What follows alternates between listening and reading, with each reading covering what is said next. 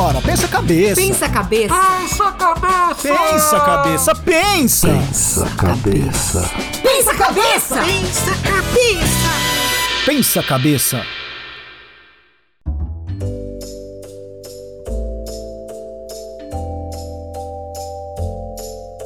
Olha, estamos Olha ao vivo. só, ao vivo, podcast Pensa a Cabeça.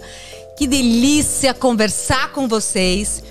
E hoje, num dia mais que especial. Já essa hora tomar água, que isso? Água é vida, ó. Água Puxa é vida, vida. água é vida. E hoje nós vamos falar sobre vida, não é mesmo? Não- E o, o, o Léo Tira- o Léo foi embora. O Léo foi embora do Big Man. tchau, Léo. Tchau. Mas ficou o dom ainda. Ficou, ficou o dom. Ele tá, o Léo tava assim na minha frente, não é isso?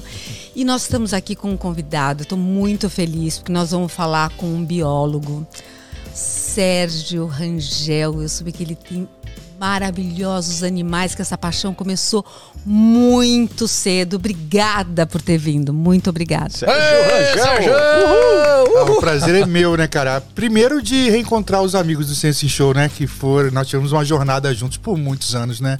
Em várias emissoras diferentes. A gente passou por Record e por SBT, né? Foi muito legal. Foi isso mesmo. Então tá aqui hoje pra bater papo e matar a saudade é tudo de bom, né? E fazer novos amigos Claro. comigo. Mas você já era minha amiga de tabelinha porque eu te via nas redes Ai, sociais. que Em Tudo que eles postavam, delícia. você tava lá, eu já sabia quem era você. né? Só não sabia Ai, que, que era bom. tão nova e tão linda assim. Ai, Pare- obrigada. Na, na- na- assim, na, foto- na fotografia você parecia mais uma senhorinha. Aqui eu tô vendo que não, você é uma moça muito Olha, bonita. obrigada, obrigada. E obrigada por trazer essa paixão e dividir com a gente aqui no dia de hoje. Porque eu só ouvi coisas lindas e vi imagens maravilhosas dessa paixão que você vai dividir com a gente hoje. Obrigada mesmo por poder dividir com o nosso público essa história que nós estamos prestes a descobrir mais detalhes. Legal. Muito bem, o Sérgio que tem grandes histórias com a gente, só que tem umas delas que você não pode contar também, não vai revelar tudo aqui, que senão a gente vai. Porque o horário, o horário não permite, tem que louco, cara. esperar Você até não a lembra noite. aquela vez que a gente tava naquela festa? Não, tô brincando.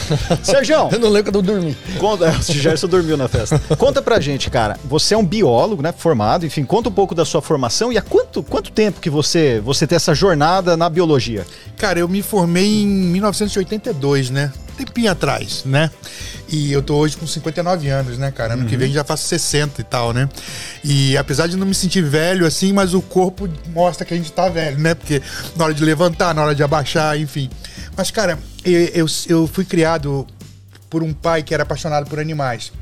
Então, assim, na minha casa, é, nós morávamos no Rio de Janeiro, eu sou carioca de, de nascença, aí em Copacabana, só que nós morávamos num, apartamento, que era um apartamento que hoje acho que nem existe mais esse tipo de apartamento, que era um apartamento térreo enorme, ainda tinha um quintal com árvores e tudo, né, na rua Bulhão de Carvalho. E eu nasci em casa com um macaco barrigudo, que era rosa, era uma macaca que meu pai tinha, milhões de aquários, milhões de coisas. Meu pai era aquele cara que passava, via, uma, via um- alguém maltratando o animal, pegava o animal, levava para casa, recuperava, depois a gente ia soltar no mato. Eu com 3, 4 anos já fazia isso com meu pai.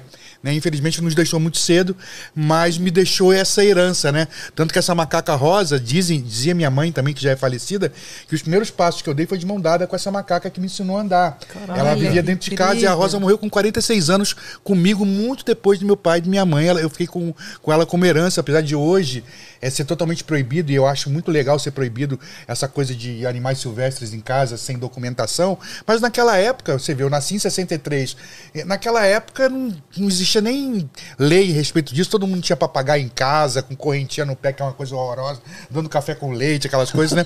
e, e Assim, então eu nasci nesse, nesse meio, cara, e eu não consegui nunca pensar em fazer outra coisa na minha vida. Claro, eu fiz muitos anos teatro paralelo à biologia, porque eu sou Verdade. apaixonado por artes cênicas. Então, eu sou ator profissional, já ganhei até prêmios em algumas peças que eu fiz e tal. Mas teve uma hora que eu tive que decidir entre carreira de biólogo realmente ou de ator. E eu achei que a biologia tinha muito mais a ver comigo e usei muito essa coisa do ator no palco, na TV, fazendo as apresentações, as palestras. Hoje, qualquer, qualquer palestra que a gente faz é um, é um grande show. Vocês fazem palestras, vocês sabem que, a- além do, do- da, da informação passada, a gente tem que ter uma empatia, tem que ter uma posição, saber colocar a voz no palco e, e- e- e saber tirar também um pouco de risada das pessoas para o assunto não ficar maçante. Então, a, a- a coisa do biólogo, ator, funciona muito bem. É, a gente, eu- alguns amigos me dizem que eu faço.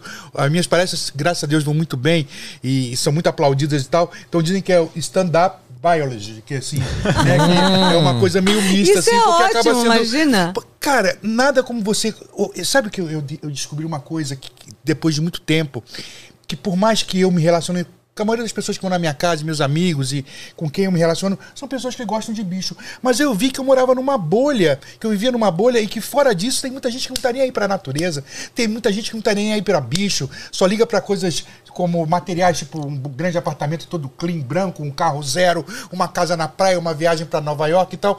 E aí eu percebi que a gente tinha uma função muito maior que era tentar mostrar para essas pessoas que a natureza é importante, que os animais fazem parte, né? Que que a gente precisa de deixar para as futuras gerações o que a gente tá, tem chance de ver hoje e está tudo acabando muito rápido. Então, o nosso papel como educador, nós somos educadores, é, é fundamental. Então, poder plantar essa sementinha de respeito ao meio ambiente, à fauna e à flora, mostrar a importância disso, é fundamental. E eu tive essa oportunidade porque caí no colo do SBT na época do TV Animal, foi quando eu comecei. Na verdade, comecei um pouco antes com a Flavinha Lippe na TV Cultura, no- que, que tinha o programa Jornal, eh, Jornal Eco, era Repórter Eco. Repórter Eco, E sim. com a Flávia Lippe, que era uma apresentadora, e eu trabalhava já nos outros Sorocaba, porque eh, eu trabalhava no zoológico, eu trabalhei, assim, eu comecei como tratador mirim no Zoológico do Rio, muito antes de fazer faculdade. Então, eu já tirava bosta de elefante, de urso e tal. Naquela época não existia manejo nem contenção química desses animais. Você tinha que pegar um leão, era na corda, no laço, urso, derrubar. Era, era uma coisa muito primitiva o zoológico na, na década de 70 e tal. E eu já trabalhava em zoológico nessa época. Então, eu nunca pensei em fazer outra coisa a não ser estar no meio dos bichos. Tanto que até hoje eu estou no meio deles, né? Mas como é que você aprendeu isso? Que, assim, como é que a gente vai lá e você pega um, um- um bicho no laço, né? Você tinha Não, um é, professor, um treinador? Sim, na verdade, eu era um menino na época, então eu aprendi com os funcionários que já viviam lá, que tinham 30, 40 anos de zoológico. O falecido Dercimar de Almeida, que era o Mazinho, que era um, um cara maravilhoso. Estudo praticamente não tinha nenhum, mas tinha uma experiência vasta e foram grandes professores nessa época. Aqueles tratadores antigos, né? O seu Zaru, que entrava no meio dos chimpanzés, no meio dos orangotangos para apartar briga. São coisas assim que você não vê mais hoje, porque hoje tem muita lei, tudo é proibido, você não pode ter contato com os animais, mas naquela época, como era primitivo, e, e, assim, o Zoológico do Rio foi uma das minhas grandes escolas, assim, né? Para não só conhecer e me apaixonar mais por bicho, mas como ter respeito por eles e entender que os, muita gente hoje é contra zoológico, ah, o bichinho tá preso e tal. Cara, os zoológicos são grandes centros, não só de reprodução de animais ameaçados de extinção, para você manter um, manter, manter um pool genético para futuramente, caso haja necessidade, esses animais serem reintroduzidos na natureza onde eles foram extintos. Né? Os zoológicos trabalham com educação ambiental, recebem crianças, é fundamental ensinar as crianças a terem respeito por os bichos, cara. Né? Porque você vê uns pais neuróticos, assim, a criancinha às vezes tem vontade de tocar num bicho, o pai sai, sai de perto, pai, vai lá e pisa no bicho. E Nossa. são aquelas aulas totalmente contra. Então esse é o nosso papel, o meu papel. Então foi uma coisa tão, tão maravilhosa, porque eu trabalhei em zoológico o tempo todo, trabalhando com educação ambiental, ensinando as crianças, mas de repente eu me vi, é, depois da Flavinha Lippe, né, é, o Gugu montou um programa chamado TV Animal. Isso há muitos anos, ele ainda gravava no Teatro da Vila Guilherme, não existia aquele complexo da Anguera gigante, não.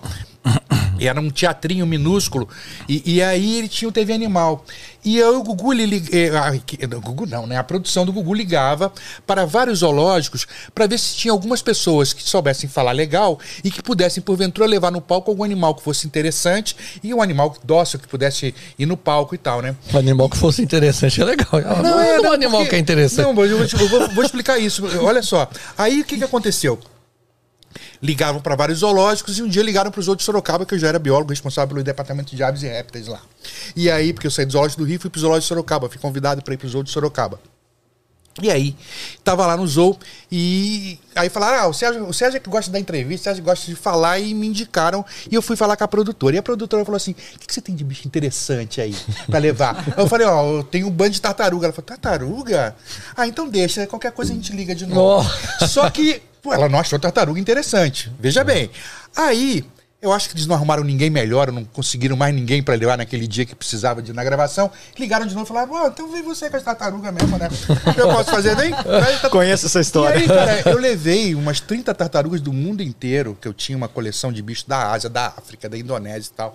E montei no palco lá as tartarugas e tal. Entrou o Gugu, ainda novinho, né? Com aquele terninho dele e tal. Olha! É, e aí eu comecei a falar, falar, ele me perguntando e tal. perguntando. Eu vi que era pra eu ficar é, 14 minutos no palco, o programa ia acabando, entrava em intervalo, o programa era ao vivo.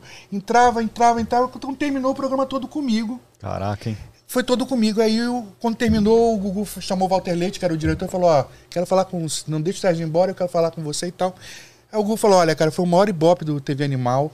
A gente nunca viu uma coisa desse tipo, tanto que você ficou o programa inteiro no palco. Eu não quero mais nenhum biólogo de nenhum outro zoológico aqui. Você está contratado pelo SBT. A partir de agora, você é o biólogo fixo nosso do, do TV Animal. E aí, como eu tinha um zoológico por trás para me dar, eu tinha milhões de animais para levar. Que Filhotinho de onça na mamadeira, filhote de coati, filhote não sei o quê. Fiz até nascimento de cobra no palco, aquelas coisas todas. E aí, Caraca, meu. é, assim, o- os caras. Eu fiquei, fiquei com o Gugu de herança, fiquei com o Gugu TV Animal todo. Daí que aconteceu? Teve uma época que o, o SBT contratou o Celso Portioli, olha como eu sou velho, velho. Contratou o Celso Portioli. Né? O Celso já tá velho, caquete, que nem eu contratou, porque os caras usam você viu botox, sendo usam, contratado. pintam o cabelo, usam grecinho, que nem esse cara aqui, né? Não fica grisalho, né? Se eu tirar o boné, você vai ver. Essa barba aqui se espremer essa tinta preta, mas enfim, aí É guache, é guache. é guache. Aí, cara, aí que entrou o, o, o Celso Portioli entrou a Angélica também no, no SBT na época. A Angélica veio da extinta Rede Manchete. Aí o Gugu colocou o Passe e Repasse e outros programas dele, Cidade contra Cidade, pro Celso Portioli e deu pra Angélica o TV Animal. Então a Angélica já herdou o TV Animal com, comigo fixo no elenco. E aí fiquei dois anos com a Angélica, fazendo vai de táxi, aquelas coisas todas lá. Quando a Angélica saiu e foi pra Globo, a Eliana, que já tinha nos dedinhos, polegares, polegares lá, que fazia o Bom Dia e Companhia, uma coisa assim, ela herdou da Angélica o TV Animal e também já me, já me pegou com, como fixo no elenco. E eu fiquei com a Eliana 16 anos, né? Nossa, 16 É, 16 anos. Nossa, E até o, um pouco tempo, até essa última ida pro SBT. Então foram muitos anos que eu tive chance de poder estar na frente de uma TV. Naquela época não, era, não tinha essa concorrência desleal que hoje tem com a TV aberta, que era essas, essas TVs gringas e tal. Só tinha SBT, Globo, papapá. Sim. Nós tínhamos uma audiência enorme. E com isso eu consegui é, sem querer, foi despretensiosamente, mas a gente conseguiu, de uma forma, tocar no coração de tanta gente que hoje eu ando na rua, cara, ou, ou em shopping, em alguns lugares, o que vem de gente me abraçar com 30, 40 anos, assim, essa galera, tipo, cara, eu fiz biologia, eu fiz veterinária por você, se eu sou apaixonado por bicho hoje, foi porque você, eu vi, te, te vi na TV e tal, então a gente conseguiu. Inspirar, né? Inspirar É. esses jovens a gostar dessa profissão, entender o que é possível fazer com essa profissão. E mais, conseguir fazer uma formação de elementos multiplicadores daquilo que a gente está fazendo. Então, hoje tem muita gente dando continuidade. Eu já estou fora da mídia, assim, quer dizer, continuo com as minhas redes sociais, tentando Sim, fazer claro. a mesma coisa, porque eu acho que a gente nasce educador e morre educador, né, cara? É verdade. É, é- é- isso é, é- tá no sangue da gente. E eu acredito que a educação seja uma das únicas saídas para melhorar essa situação que nós estamos vivendo tenebrosa. Assim. Então, eu acho que nós temos uma função muito especial e a minha foi essa. E hoje eu já deixei o meu legado e eu, e eu me sinto muito realizado, apesar de profissionalmente ser totalmente realizado, mas financeiramente uma bosta, mas assim, a gente sabe que a gente fez um trabalho muito bacana sem querer, né? Então eu, me sinto totalmente realizado. Então eu não saberia viver sem os animais porque foram eles que mantiveram a minha vida inteira, né? Porque foi através deles que eu consegui sobreviver e em contrapartida eu ajudo eles de uma forma muito interessante, né, cara? É, uma vez eu, eu recebi um telefonema de uma mãe que me falou: Sérgio, o que, que você fez com a minha filha? Eu falei: Nada, pelo amor de Deus. eu falei: Qual a idade de sua filha? Ela, sete anos. Eu falei: Pelo amor de Deus, eu não fiz nada, eu não toquei na sua filha. Aí ela falou: Não, porque ela fica te assistindo no TV Animal, entrou uma aranha aqui no, no meu banheiro, ela se trancou no, no banheiro com, com a aranha e não tá deixando a gente entrar mais de três horas porque ela disse que não pode matar a aranha, porque o biólogo falou que não pode matar a aranha. Então, assim, é esse tipo de coisa, Essa mais um- paixão. uma infinidade de exemplos que eu poderia dar para vocês, mostra que teve resultado, teve uma ação muito importante, tocou no coração de muitas pessoas essa coisa de respeitar os animais. Então, como não amá-los, né? Se eles são tão importantes para mim, são tão, eu acho que são tão importantes para todas as pessoas, não só os animais, mas o meio ambiente como um todo, né? Porque o bicho não vive se o meio ambiente não estiver saudável, se os rios não estiverem legais, se não tiver uma floresta perfeita, uma caatinga, um cerrado, né? Um Me diz- oceano limpo. Me diz uma coisa, dos, dos programas que você é, fez, é lógico que, enfim, 16 anos, acho que deve ter tido vários, vários 16 quadros. com a Eliana, né? É, Eliana. não, então, muito mais. Mas assim, desses, é, quais deles, assim, dois que você possa citar, que você lembra com carinho da, da- daquele momento que você levou o animal e dessa, dessa história é, lá? Que, porque você de- deve ter tido palco ao vivo, pessoas Sim. ali, que você levou um animal e que foi... Até, até você se surpreendeu com a situação que aconteceu lá. Olha, Tem geralmente eu levava uma gama de animais é, mais diversificada possível. Só que é, a gente geralmente batia mais nos animais que, que as pessoas têm mais preconceito, que são cobras, aranhas, escorpiões, esses bichos que são pessoas que consideram perigosos. Então, eu tinha uma jiboia que faleceu ano passado, o Mário, faleceu com 19 anos, e, e ele foi responsável por desmistificar essa coisa odiosa que as pessoas têm de serpente, desde Bíblia, que a serpente é o bicho do capeta e tal. E, e- e então é- a gente via pessoas que tinham nojo, não, não coloca a mão nesse bicho de jeito nenhum, eu jamais Olha vou tocar. só, o William Correia, o Sérgio é sensacional. Marcou, marcou minha infância. Sérgio, o que você, da sua situação atual da ciência brasileira, né? Um grande abraço. Vai, continua aí. da- Depois a gente. a, gente, é, a gente vai retomar essa pergunta aí. Já me deu até um branco, eu tava falando assim, né? Desculpa. Não, você estava falando de situações inusitadas que você passou dentro Então, de. a- a cobra- A cobra, é. Tá falando do Muita Mário. gente falava, eu jamais tocaria no animal desse, se o animal é nojento. Depois que a gente se aproximava do animal e ela tocava, e a- se a pessoa tocava, depois você já via o bicho, a pessoa com a cobra no ombro e não queria largar de jeito nenhum. É. Então essa educação ambiental com animais vivos eu acho primordial porque desmistifica. A pessoa acha que a cobra é gelada, ela não é. A pessoa acha que a cobra é gosmenta porque as escamas brilham, não Uhum. é. Fala, porra, cara, se uma cobra for gosmenta, ela vai andar no chão, vai parecer um bife milanesa, vai grudar tudo nela. Como é que ela... Então, ela tem um brilho na escama, é polida como fosse um acrílico, um vidro, pode tocar e tal. Não, mas a cobra é ruim, a cobra é traiçoeira. Eu falei, quem é traiçoeira é ser humano, velho. Cobra não, não tem isso, não. Então, a gente conseguiu resol- é, desmistificar muitas coisas com esses animais, que são os mais estigmatizados, né? Uma vez eu levei um bando de morcegos no programa, num aquário grande de acrílico, e uma fêmea de morcego pariu no palco. Nossa. Olha que incrível. É, e, e aí o morceguinho foi andando e, e eu vi um monte de gente se sensibilizando. é, naquela época tinha plateia de crianças, as crianças todas chorando de emoção. Então você conseguir emocionar as pessoas com o nascimento de um morcego, que geralmente é o bicho que as pessoas têm pavor. É. Então, assim.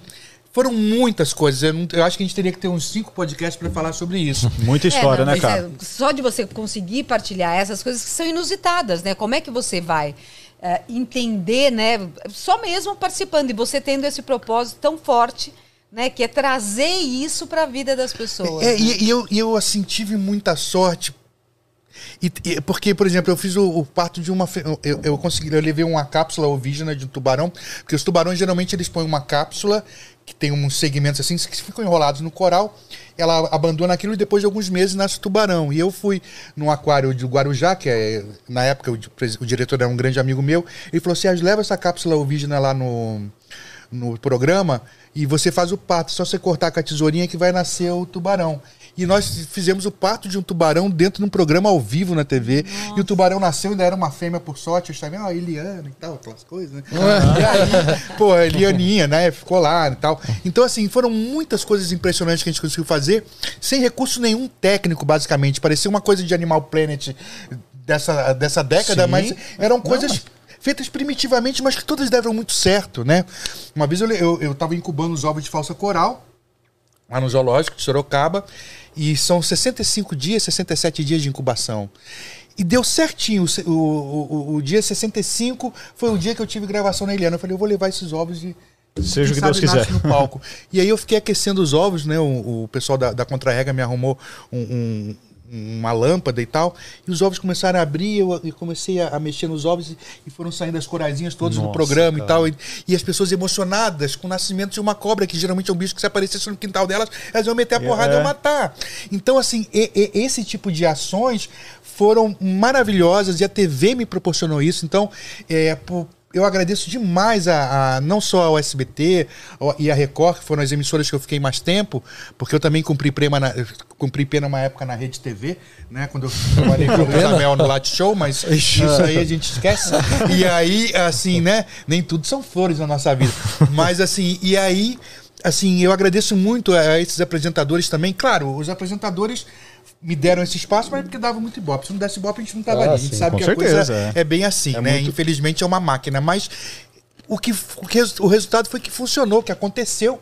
Né? E que a gente conseguiu fazer muita coisa legal. Então, se hoje é, é, eu, eu tenho esse retorno. Cara, eu já saí da TV tem praticamente 10 anos. Tá. E até hoje eu vivo de palestras que eu dou em universidades do Brasil inteiro, me chamam. Tanto que eu estava falando até pro Daniel, a última vez que eu encontrei ele, vocês estavam indo fazer um show em Fortaleza, eu estava indo fazer um- uma palestra em Natal, na- no aeroporto, a gente se cruzou rapidinho. Porque a gente continua é, desde aquela vitrine que a TV nos deu, continuamos é, é, a colher frutos disso e, e- e- a TV me proporcionou isso. Até hoje eu tenho, graças a Deus, bastante trabalho a nível de Brasil inteiro, porque o Sérgio Rangel virou um nome conhecido e, e- e o que é mais legal, cara, eu tenho muito orgulho de falar. Eu, não- eu não tenho pessoas que me criticam, eu só tenho pessoas que, que, que me elogiam, que falam bem. Diferente de alguns outros apresentadores biólogos que, que, que são super controversos, pô, as pessoas entendem que é naquele momento. Sabe o que é mais lindo, gente? Sabe o que é mais lindo?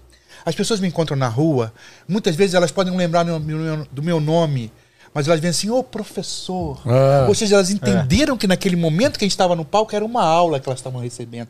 Então não tem coisa mais linda para mim do que a gente ser reconhecido como professor. Tem muitos amigos meus que se formam em biologia e falam, ah, mas eu não quero dar aula. Eu falei, cara, a aula não é demérito nenhum. Muito pelo contrário, é um privilégio você ter muito conhecimento para passar e tem quem queira escutar isso, cara. Exatamente. Pô, você está formando pessoas que vão ser melhores no futuro. Cara, essa, geração que nos assistiu em TV Animal, em, em outro- eu fiz outros programas com o Celso Portioli e com o Otávio Mesquita, que era Tempo de Alegria e mais um monte de coisa, sempre mostrando animais. Isso fez com que uma geração enorme se transformasse em biólogos ou veterinários, ou se não, nenhuma das duas profissões, apaixonados por bicho, pelo aquilo que eles viam no palco.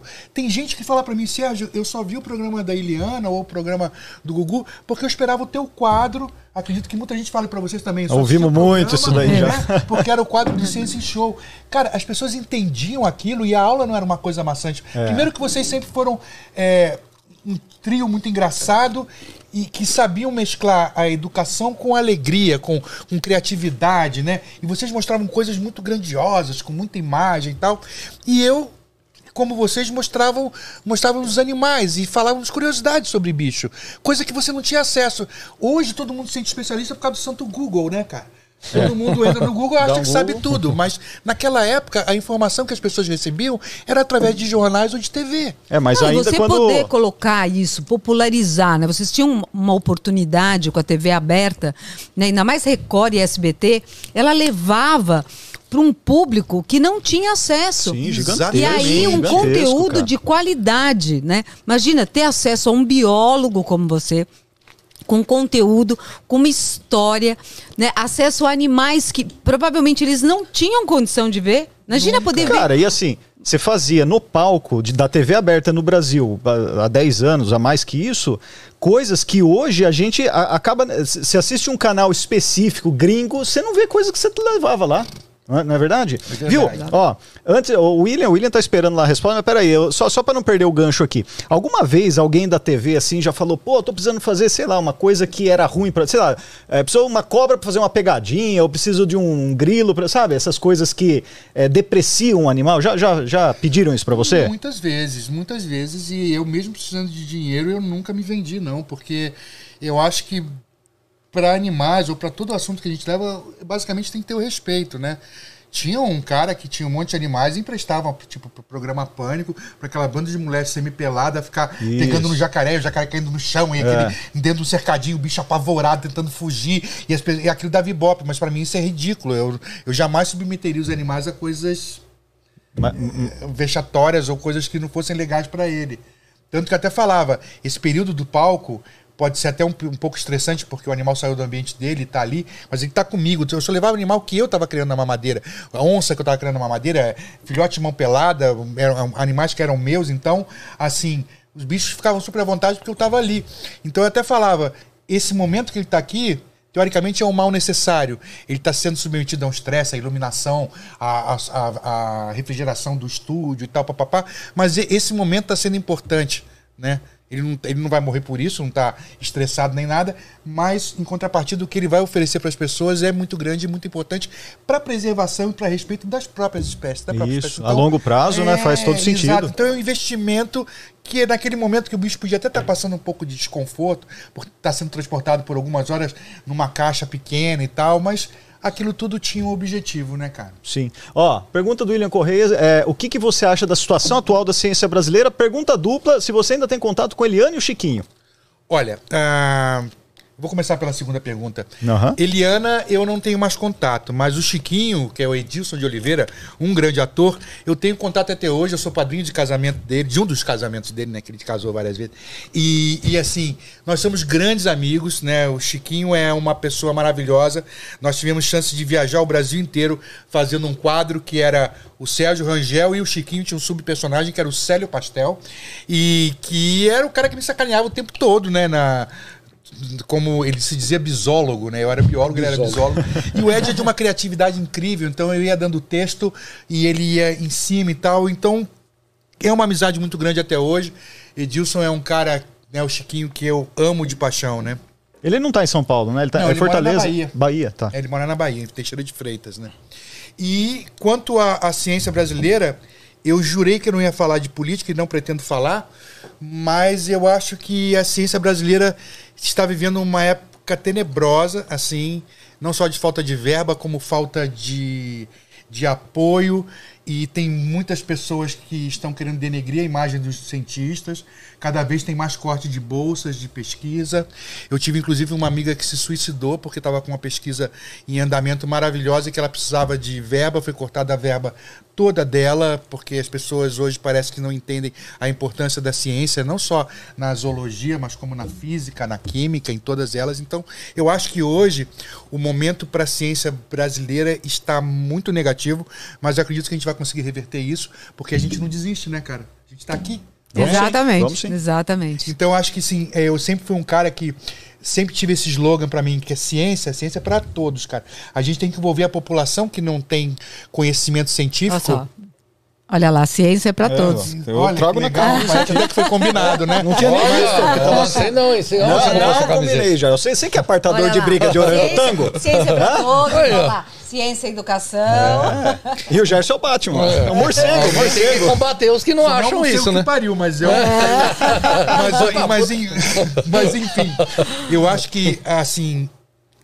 o- O mundo da ciência, sabe? É o William, né? Que a gente William, perguntou. William Correia. O, o mundo, o mundo da ciência hoje ainda tem muitos cientistas, ainda mais aqui no Brasil, de excelente qualidade, desenvolvendo trabalhos maravilhosos.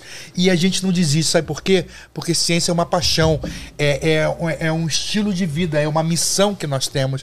Então a gente não vai se abater por causa de quatro anos que querem acabar com a gente, porque eu- a gente é muito maior do que isso, né? É exatamente isso. E aí, nesse seu propósito, né, que é o que você estava falando, você falou que você tem 60 animais em casa? Sim. É isso? 60? É, mas é muito bichinho pequeno, sabe por quê?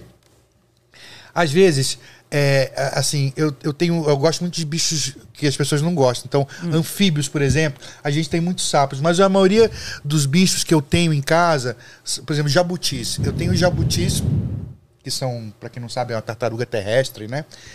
Que eu tenho, tipo, o Marcão, eu ganhei o Marcão quando eu tinha 9 anos, já era adulto o Marcão. E, o- e- e dizem que jabuti pode ser bravo, né? Que morde. o Olha, Marcão é, bravo? é, O Marcão, ele odeia o Felipe, por exemplo, que mora comigo. e ele não pode ver o pé do Felipe que ele vai pra destruir, né? Então, assim... É, é- Por isso que ele chegou mancando aqui. Chegou É, o Marcão.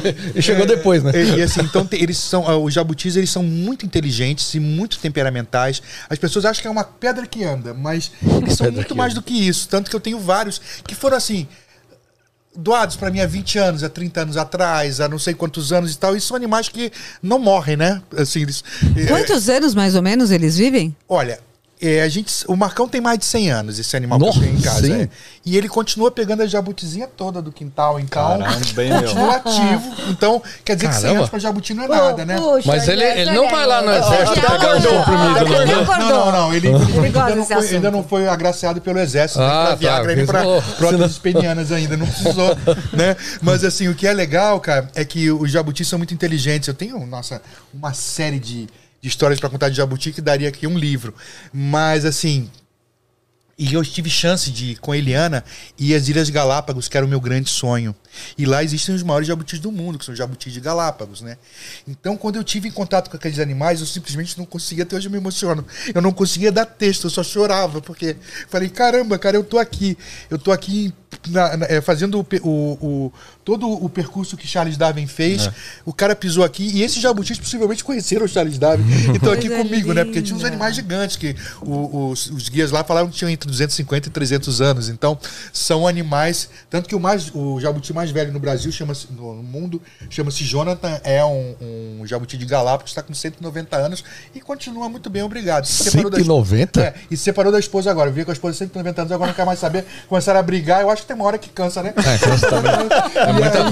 E aí, é, eles se porque aí- separaram. Inclusive, tem, tem uma história bem engraçada em cima desses jabutis que agora estão separados. Ela, ele e ela não querem mais se ver, se modem, se, se juntar, né? Não, mas 190 anos, acho que- acordando com a mesma não sei, pessoa é duro, né? É, é bodas de que 190 anos de casamento? Acho que né, cara? é, de que imagina. nem que É bodas de infinito isso aí já. É, bodas de, de pegar, é, é né? o último da tabela periódica lá. Já. Você, ótimo. você é louco, 190 anos. Depois de 90 anos não quero mais. Tem gente que casa com um meio jabu, descansei. Pois é, 190 cara. anos. Nossa senhora.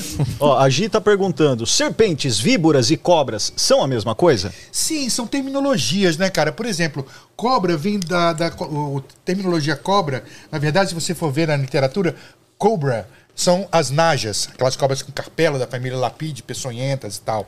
Então, quando os portugueses colonizaram o Brasil, eles conheciam as cobras, né, que da, da, da África e tal. Então, eles denominaram qualquer serpente ou qualquer ofídio de cobra. E virou o nome popular brasileiro de cobra.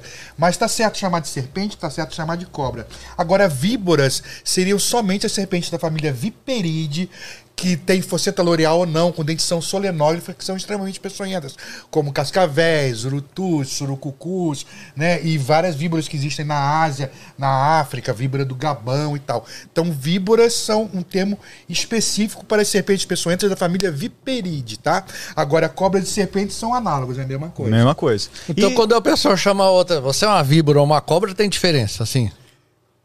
É, cobra é mais Não, genérico. Porque quem xingou tá querendo. É, tá, a mesma, não, não vem mesmo, a mesma é, coisa. é. né? Você, Mas, por você é uma exemplo, víbora, você é uma cobra. É, e, e no Brasil, a gente tem um, um- No Brasil e no mundo, as pessoas têm um preconceito muito grande com serpentes, achando que todas são venenosas. Tanto que tinha um reality show aí que tinha um personagem que cha- chamava os outros, sua caninana, sua caninana, uma bichona, É. caninana, e tal. E a caninana é uma das serpentes mais inofensivas do mundo. Então, quando ele tava achando, tava xingando de caninana, ele tava, na verdade, elogiando a, a Era pessoa que ele tá. boazinha, É, né? porque a caninana é um bicho da paz, assim, não tem peçonha nenhuma, super boazinha. Então, falta muito conhecimento. Então, cabe a gente Claro. reforçar. Então, aproveitando, peçonha e veneno. Qual a diferença?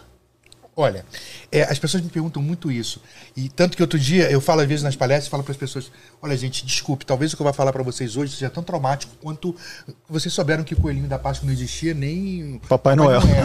Porque não existem cobras venenosas no Brasil, né? Existem cobras peçonhentas, mas cobra venenosa não tem. As pessoas entram em parafuso, né? Porque, cara, é, é- é muito claro assim. um, ah, o animal peçonhento é aquele que tem aparelho inoculador e injeta o veneno em você. Então, ele é peçonhento. Agora, o animal venenoso é aquele que é na dele, mas se você for querer comer ele, você vai morrer envenenado. Tipo o sapo, os sapos do gênero Rinella, antigo gênero bufo. Tem glândulas pelo corpo inteiro. Mas ele não faz nada. Agora, se você for comer o sapo engolir, você vai morrer envenenado. Então, eu sempre falo que o venenoso é aquele que carrega glândulas de veneno pelo corpo, mas não tem capacidade de inocular ou de jogar isso em ninguém. Só se você for comer ele que você morre. Agora, os animais peçonhentos, como não só cobras, como escorpiões, aranhas, vespas e tal, eles têm um aparelho inoculador e injetam a peçonha, o veneno em você, né?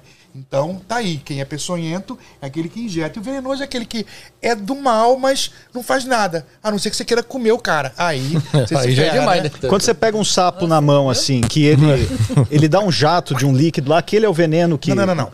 É, tanto que tem aquela lenda que o sapo mija no olho das pessoas e É, Ah, é, sim, Minha é, mãe fala verdade. isso. Sai, sai, isso. sai de perto do saco e vai dar um negócio na sua casa. Nós moramos no meio da floresta aqui na Serra da Cantareira, por isso que a gente chegou atrasado aqui, porque é longe pra caramba. Aí, como a gente mora no meio da reserva, os sapos frequentam o nosso quintal e, por sorte, nossos cachorros. Cara, meus cachorros, eu tenho cinco cães, que são como fossem meus filhos, e eles. é, foram ensinados a, a respeitar todos os tipos de bicho. Então, vive os bichos que são da casa, né? Então, os sapos andam assim do lado deles, tomam banho no coxo deles de água e tal, não dá problema nenhum. Agora, quando você pega um sapo em situação de estresse, o que, que acontece? Ele urina. E a urina dele não tem nenhuma propriedade tóxica. Nenhuma. Tá. É como se fosse nosso xixi. Tem gente até que em situação de seca e, e tá isolado numa mata aí, bebe xixi e não morre, né? Então, a urina do sapo não tem toxina nenhuma. Só as suas glândulas do corpo.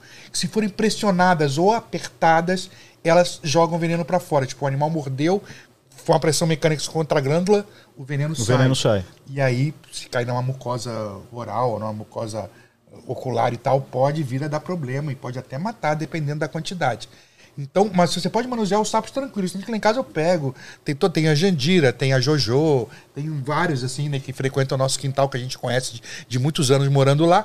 E são bichos que você pega, faz carinho, parece um veludo o sapo. É lindo, Ao, ao lindo. toque, assim, não tem nada de gosmento, nada de, de nojento, né? Muito pelo contrário, são animais extremamente agradáveis e úteis, né?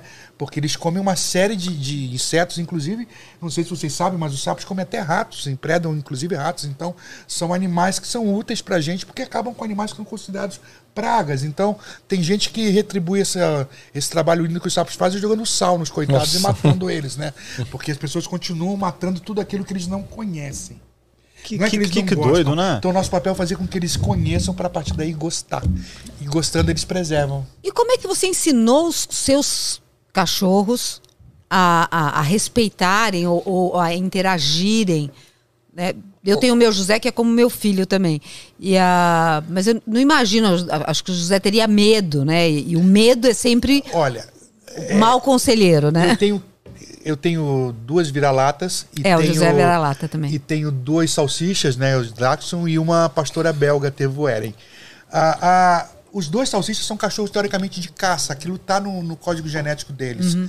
São cachorros que foram desenvolvidos na Alemanha há séculos atrás para caçar texugo. Eles são compridos para entrar em toca, para tirar o texugo lá de dentro e tal. E, e, e eles, assim, só entendem, só entendem comigo porque eu converso com eles. E, e, assim, nunca apanharam, nunca levaram uma bronca, mas é só você falar, não, não pode. E você coloca o sapo próximo, por exemplo, o cheiro do sapo acredito que seja repelente em função do, do excesso de veneno que ele tem pelo número alto de glândulas que tem. Então os animais entendem que o que tem cheiro não muito agradável não serve para comer. Agora, por exemplo, eles já mataram dois coatis que entraram lá, porque o coati é peludo, grande, mais ou menos como eles. Eu acho que eles entendem que aquilo pode ser um invasor de território. Aí a coisa muda um pouco, porque como são cães que vivem numa área muito grande e soltos, eles têm toda uma, uma, uma hierarquia formada de uma matilha mesmo. O salsichinha macho é o que manda, na- inclusive nas grandonas. E eles têm toda essa coisa de percorrer o terreno e ter aquilo como território deles. Então, qualquer animal grande que entra, eles, eles atacam porque estão se sentindo invadidos. O território deles está sendo invadido. Então, isso é uma coisa comportamental. Mas animais pequenos que não, para eles não incomodem nada, eles convivem numa boa. Mas tem uma cadela minha vira-lata que o que ela mais ama comer depois de comida e tudo são aquelas cigarras. Ela não pode ver uma cigarra que ela pega e come, que ela acha crocante, não sei, né? Então, nem todos eu consegui ensinar tão bem, né? Ah, a gente comeu né, formiga, e formiga crocantinha é gostosa, é uma pipoca, bem temperadinha- pipoquinha. bem temperadinha. Fui Isso foi numa Tailândia tribo, Pra é. provar ah, escorpião, esses bichos. Olha, Não tem gosto de nada, cara. É. É o tempero É que isso você aqui, ó. É como você tá É, comendo isso aqui. coloca um salzinho. Coloca sazon, cara. Sazon vermelho que fica bom. Tem aqueles molhos de miojo também, né? É, eu Mas comida exótica com animais assim, a gente vê às vezes, né? Brasil menos, mas tem países que comem coisas meio esquisitas assim. O que, que você acha dessas comidas exóticas? Porque é lógico que existe a questão até quem é, é, existe um, um estudo para usar o inseto como, como proteína, né, para consumo humano, mas tem gente que faz mesmo pela, sei lá, pela graça, pelo É, muitos desses insetos são triturados, fazem uma farinha, né? É. Que é colocada É. como um índice de proteína maior no alimento e tal. Agora, como os asiáticos fazem de comer cachorro, comer morcego, comer isso tudo, cara, dizem que isso começou por falta de opção de, De alimentos, comida. é. Então os caras comiam de tudo e isso ficou arraigado nos caras. Agora, aqui no Brasil, por exemplo, eu até entendo, como eu viajei muito o Brasil inteiro e conheci muita situação das populações realmente carentes e que vivem no interior da Amazônia, no interior do Pantanal, no interior do Nordeste, comer uma iguana para eles é uma fonte de proteína. Comer, né, na- comer um tatu pro cara. Agora, esses caras que comem para subsistência não causam um, um impacto negativo na fauna. É um outro. O causa são esses milionários que vão pro Pantanal para matar onça, né? Aí sim que é uma coisa que, que é descabida.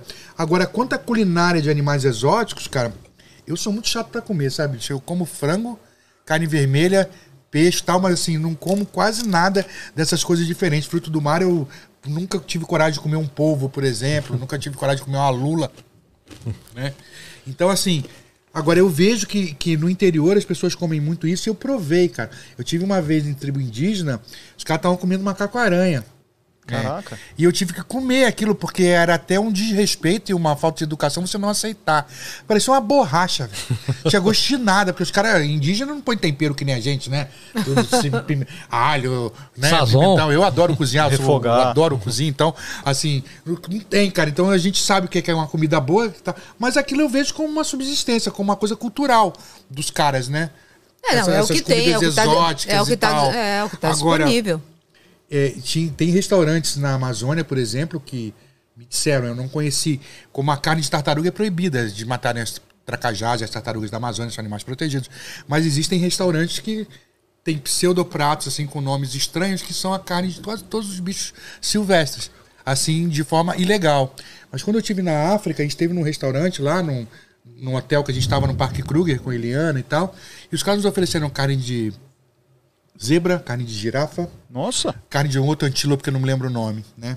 E uma vez, cara, muito louco, uma história, eu não sei se a gente tá com tempo, mas eu Tá. tava. é, eu trabalhei em zoológica a minha vida inteira. Então, Sim. nós fomos levar um filhote de chimpanzé que tinha nascido no zoo de Sorocaba pro zoo de Belo Horizonte. E foi uma época no Brasil, há muito tempo atrás, mas a gente tá, já tá nessa época, tá muito parecida, que ninguém podia comprar carne porque a carne tava um preço absurdo e tava a crise do boi gordo, então não tinha boi, tinha tido uma epidemia, tipo uma vaca louca, não sei. Então não tinha carne vermelha no mercado, cara, não tinha.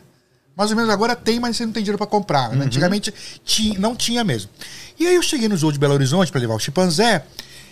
Meus amigos lá do Zoo de Belo Horizonte são um churrasco. Eu falei, pô, esses mineiros estão podendo, né, cara? De Aqui vai. boi e tal, nos ofereceram. Eu comi uma carne macia e tal. Pai, fui comendo aquela carne vermelha. Eu falei, gente, essa carne tá macia demais. Tudo aqui é filé mignon. Os caras, não, não. Você não sabe o que você tá comendo, não? Ai, ai, ai. Eu falei, não, o que, que eu tô comendo? Você tá comendo hipopótamo, cara. Porque eles estavam transportando um filhote de hipopótamo que, que tinha nascido lá, que já tava com dois anos, e tava brigando com o pai. Então eles colocaram numa caixa grande de transporte e, e içaram com um caminhão Munk. Só que o Munk estourou e a caixa caiu no chão e o animal morreu no, no- nesse, nesse acidente. Então os caras falaram, olharam para aquele hipopótamo gordo, olharam e falaram, vamos fazer um churrasco. e a carne era extremamente macia. Então foi uma carne das exóticas que eu comi numa, pra uma situação meio estranha assim, mas comemos o churrasco de hipopótamo e a carne é deliciosa. Assim, pra quem gosta de carne. não é fala muito não, Parece tem um gente aí que vai querer O comprar. bicho parece um cupinzão gigante. Nossa. Ah, podia ir lá pro, pro Pablo Escobar, né? Que tem aquele bando de hipopótamos que É, foram introduzidos estão É. virando um problema. Eles podiam ser abatidos. Primeiro que é uma espécie invasora que tá criando grande problema. E cada hipopótamo tem 2.500 quilos, né, cara? Nossa, um- haja, uma haja carne. carne Nossa, que loucura. Mas tá, tá, tá tendo problema na, na Colômbia? Sim. Com, eu não, não Eles sou- é, o Pablo Escobar, na época que fez um grande zoológico, e esses animais, é, eu, não, eu não sabe até hoje se foram soltos ou se foram, é, se foram Escaparam. fugiram quando o zoológico acabou, quando ele foi preso e tal. E aí o que aconteceu quando ele foi morto, né? Sim. O Pablo Escobar. E aí os hipopótamos fugiram na Colômbia, numa região. E hoje já tem mais de 3 mil animais causando problema, atacando, matando pessoas, invadindo é, fazendas, acabando com plantações, e é um bicho que não dá para combater tão fácil. É. Por outro lado, tem os grupos ambientalistas que não permitem que o animal seja abatido. Então eles estão com um problema enorme de animais gigantes que se adaptaram totalmente ao clima da Colômbia, porque é muito parecido com algumas regiões da África, e o bicho virou um problema, uma questão ambiental seríssima, que são os hipopótamos de Pablo Escobar. Qualquer um que entrar aí procurar isso na internet vai ver pânico que esses animais estão causando na, na região. Olha lá, o cara É, causa pânico até depois de morto. Não tem Pois predador, é, né? Porque esse bicho aí pra conseguir. Quem vai Predador, caçar né? hipopótamo? E mais, cara, mesmo que o filhotinho, eles protegem os filhotes de um jeito, com aqueles caninos de 25 centímetros, É. que ninguém. Incisivo, desculpa, de que 20 que ninguém vai. Você imagina que, que problemaço você ter um, Sim. um E- bicho e- desse tamanho. Mas, mas come quantos quilos um bicho desse por dia? É, por sorte ele só come vegetal, né? Ele é um pastador, então mato não falta, né? Tá. Olha lá, o Pa- é, Pablito ele, ali, ó. o hipopótamo dele aí, ó. É, lá naquela. Faz... Assenta. Como que chamava a fazenda dele que ele Esqueci, montou? É. cara. Era um zoológico com bichos do mundo Tinha, inteiro. tinha. Cara, muito Ele louco. recebia muito bicho da África e tal. E os hipopótamos viraram um grande problema lá, cara, na, na, na Colômbia. Assim, um negócio gravíssimo, assim, né? Cara, você sabe que a gente faz um joguinho aqui no final do episódio, que tira uma carta, depois a gente vai fazer com você. E na semana passada estava aqui com a gente o Marcos Palhares, que é o futuro astronauta aqui do Brasil. Eu e você ouviu? Então, e saiu para ele o- o- uma carta é, falando sobre o suor de sangue, o suor vermelho do hipopótamo. Como que é isso? Cara, é um. É, um, é assim. Não é sangue, na verdade. né? Tá. É, é- como o hipopótamo é um animal totalmente. Quase totalmente aquático, mas ele é obrigado a sair da água para se alimentar, porque o alimento dele não está na água, está nas margens e como ele é um pastador, eu estava falando para o Gerson, de, de capim, lá na África tem um capim na pia nativo que veio para o Brasil e colonizou e está acabando com nossas gramíneas nat- nativas, mas enfim, isso é outro problema, mais uma bosta que o homem fez, né, de trazer uma planta alienígena para cá, mas e eles saem para pastar. Só que muitas vezes alguns hipopótamos, em questão de territorialismo, não conseguem voltar para a água porque os machos dominantes da, da manada não permitem. Então eles são obrigados a ficar muito tempo no sol. E eles começam a suar, né, aquele suor com, com, com um tom avermelhado, mas não é sangue é, propriamente dita. Na verdade, são algumas pequenas glândulas que secretam o, o suor natural junto com óleo, que esse, tenta, esse óleo seria um óleo que tenta, de uma certa forma, impermeabilizar a pele para que o animal não perca líquido demais, porque não é um animal adaptado a ficar fora d'água no sol. Então é, um compo- é um- é uma resposta fisiológica, né? Que as pessoas falam, ah, o hipopótamo sua sangue. Na verdade, não é. É que a tonalidade é meio rósea mesmo, né? Entendi. Eu já vi isso muito em hipopótamo de zoológico, porque os hipopótamos de zoológico viram uns biscates, né? Eles viram. um- o hipopótamo é um bicho muito inteligente, então ele, ele associa muita gente com comida. Então eu trabalhei no zoológico de Sorocaba, e lá, lá nós tínhamos um casal com um nome muito original, Yuri e Yara. E aí. tá vivo até hoje, tem uns 90 anos esse hipopótamo. Ele é pai de, eu acho que 90% dos hipopótamos que tem em zoológico do Brasil. Né, são dele, porque é o bicho pra cruzar. E ele e a Yara. E eles ficavam muito fora d'água porque eles viam a gente, ficavam com a bocona aberta. Porque foi uma. uma- tinha, é, muito tempo atrás tinha um professor, ele, eu não sei nem se ele está vivo ainda, o professor Jairo Mota. Ele treinava animais para televisão, para cinema e tal. Inclusive foi ele que, que treinou com o feromônio numa novela da Globo que tinha o Jorge Tadeu, que era um personagem do Fábio Júnior, tinha umas borboletas que voavam pelo cenário. Aquilo não era computação gráfica, era borboleta mesmo, que ele conseguiu condicionar com vários pontos de feromônio e tal. Então, o professor Jairo era um gênio. E ele uma vez foi fazer um comercial que ele foi contratado de um suquinho de caixinha desses tipos assim, só que não me lembro a marca, e que ele chegava na frente de, de vários animais do zoológico e os animais tinham que ter uma reação no suquinho. E ele ensinou o, o Yuri a qualquer coisa que mostrasse na mão, o Yuri abria a boca, né? Porque achava que ia receber alguma coisa. E ele até hoje faz isso. Você chega lá, bate palma, ele abre a boca e fica esperando e aí. Né? E Joga, e daí que os hipopótamos são bem assim. Então, é, assim, bem legal a, a, a- coisa do, do, do condicionamento dos animais e da inteligência. Porque as pessoas acham que inteligência é uma coisa só nossa, né, velho? Pois é, É. não, lógico. Tipo, acham que bicho não tem inteligência aí. É ótimo, né? E você lembra uma, uma época, hoje acho que não acontece tanto, né? Porque teve uma época que você comprava aqueles leão marinho pequenininho, levava pra criança, aí ele começava a crescer, que, ah, não quero mais. Ou senão comprava tartaruguinha e crescia. Tartaruguinha tudo bem. Agora, leão marinho, gente. É, levava, havia uns, uns, uns- O que, que é marinho é uma leão foca, marinha? cara. Leão marinho? Leão marinho é não, cavalo Não, não, marinho. cavalo, cavalo marinho, Ah, é, tá. Não, pequenininho. cavalo marinho não. Cavalo marinho é bicho de aquário, dificílimo de manter em cativeiro. Deve ser uma outra coisa. Mas, tipo assim, tinha muita, muito também do pessoal ir pra aquelas feiras e ganhar pintinho, né? E aí virava um galo dentro de casa, uma galinha. E, Você sabe, que, você sabe que uma vez aconteceu que eu, eu ganhei um pintinho desse e uma- meu pai chegou em casa, eu estava sentada com a galinha vendo televisão. Porque ele não deixava eu ter cachorro. E eu tinha desespero para ter um animalzinho. E aí foi aquele, aquele rolo, porque eu fui cuidando Eu- eu da, tive da um- minha galinha e Eu ela tive um sentada. pato ela via quando eu era criança. Tive um comigo. pato que eu dividia com meu primo. então eu ficava uma semana na casa dele, uma semana na, casa, na minha casa. Uma semana... Era o Patolino. Olha que nome Patolino, original. olha. Ah, mas e pa- pato, cara, e as pessoas desprezam. Galinha e pato são bichos inteligentes. Se São. condicionam Eu muito bem. É, assim, aprendem muita coisa. Tem preferência por pessoas da casa. É que as pessoas veem esses animais como alimento só, né? Não entendem. Já olha assim. ah, Olha, eu cara, eu, eu te juro, eu continuo carnívoro, mas é por falta de vergonha na cara, porque eu, eu tive chance de conhecer vacas, porcos e galinhas e tal, tão inteligentes, tão afetuosos quanto cães. Então esses animais são sencientes, são inteligentes, né? E se a gente for pensar nisso a fundo, cara, a gente vira vegetariano assim, porque Verdade, você tem toda a razão. ah, Sabe, cara, é, é, eu, eu, eu me sinto meio contraditório, assim, porque eu sou um grande defensor dos animais, mas adoro uma picanha que eu posso fazer, mas assim, cara, são animais espetaculares, né? Olha lá no telão aqui, ó. Escovando os dentes do, Yuri. hipopótamo lá de Sorocaba. é, Ele aprendeu, inclusive, isso facilitou esse manejo dele, porque esses animais têm crescimento anormal dos dentes em cativeiro. Tá. Então, eles têm sempre que ser serrados e tratados, né? Pra não crescerem demais e não perfurarem a mandíbula tal, ao lábio e tal. Então o Yuri tá aí, ó, sendo condicionado. Ele cresce demais porque não, não tem. Não tem o Não desgaste. tem, não, não tem o desgaste natural a da gente caça. alimenta do- com capim e com ração para cavalo, que eles são monogástricos, que nem cavalo. E, e lá na natureza a gente tem que cortar aqueles capim grossos de beira de Sim. coisa e tal. né? Então eles têm o desgaste natural e brigam muito entre si também. E aí em cativeiro, eles ficam bundões, como eu falei, biscatões. Então você tem que fazer esse tratamento dentário neles, em hipopótamos velhos, né? O Yuri já deve estar com seus 70 para 80 anos. Então já é um hipopótamo muito Bum, bum. Olha lá, o que que, o que que eles estão segurando uma é, erva é- lá é pra. porque isso aí é o engodo para ele abrir a boca. Ah, É, mostra assim, aí ele fica, ai, vai jogar não vai?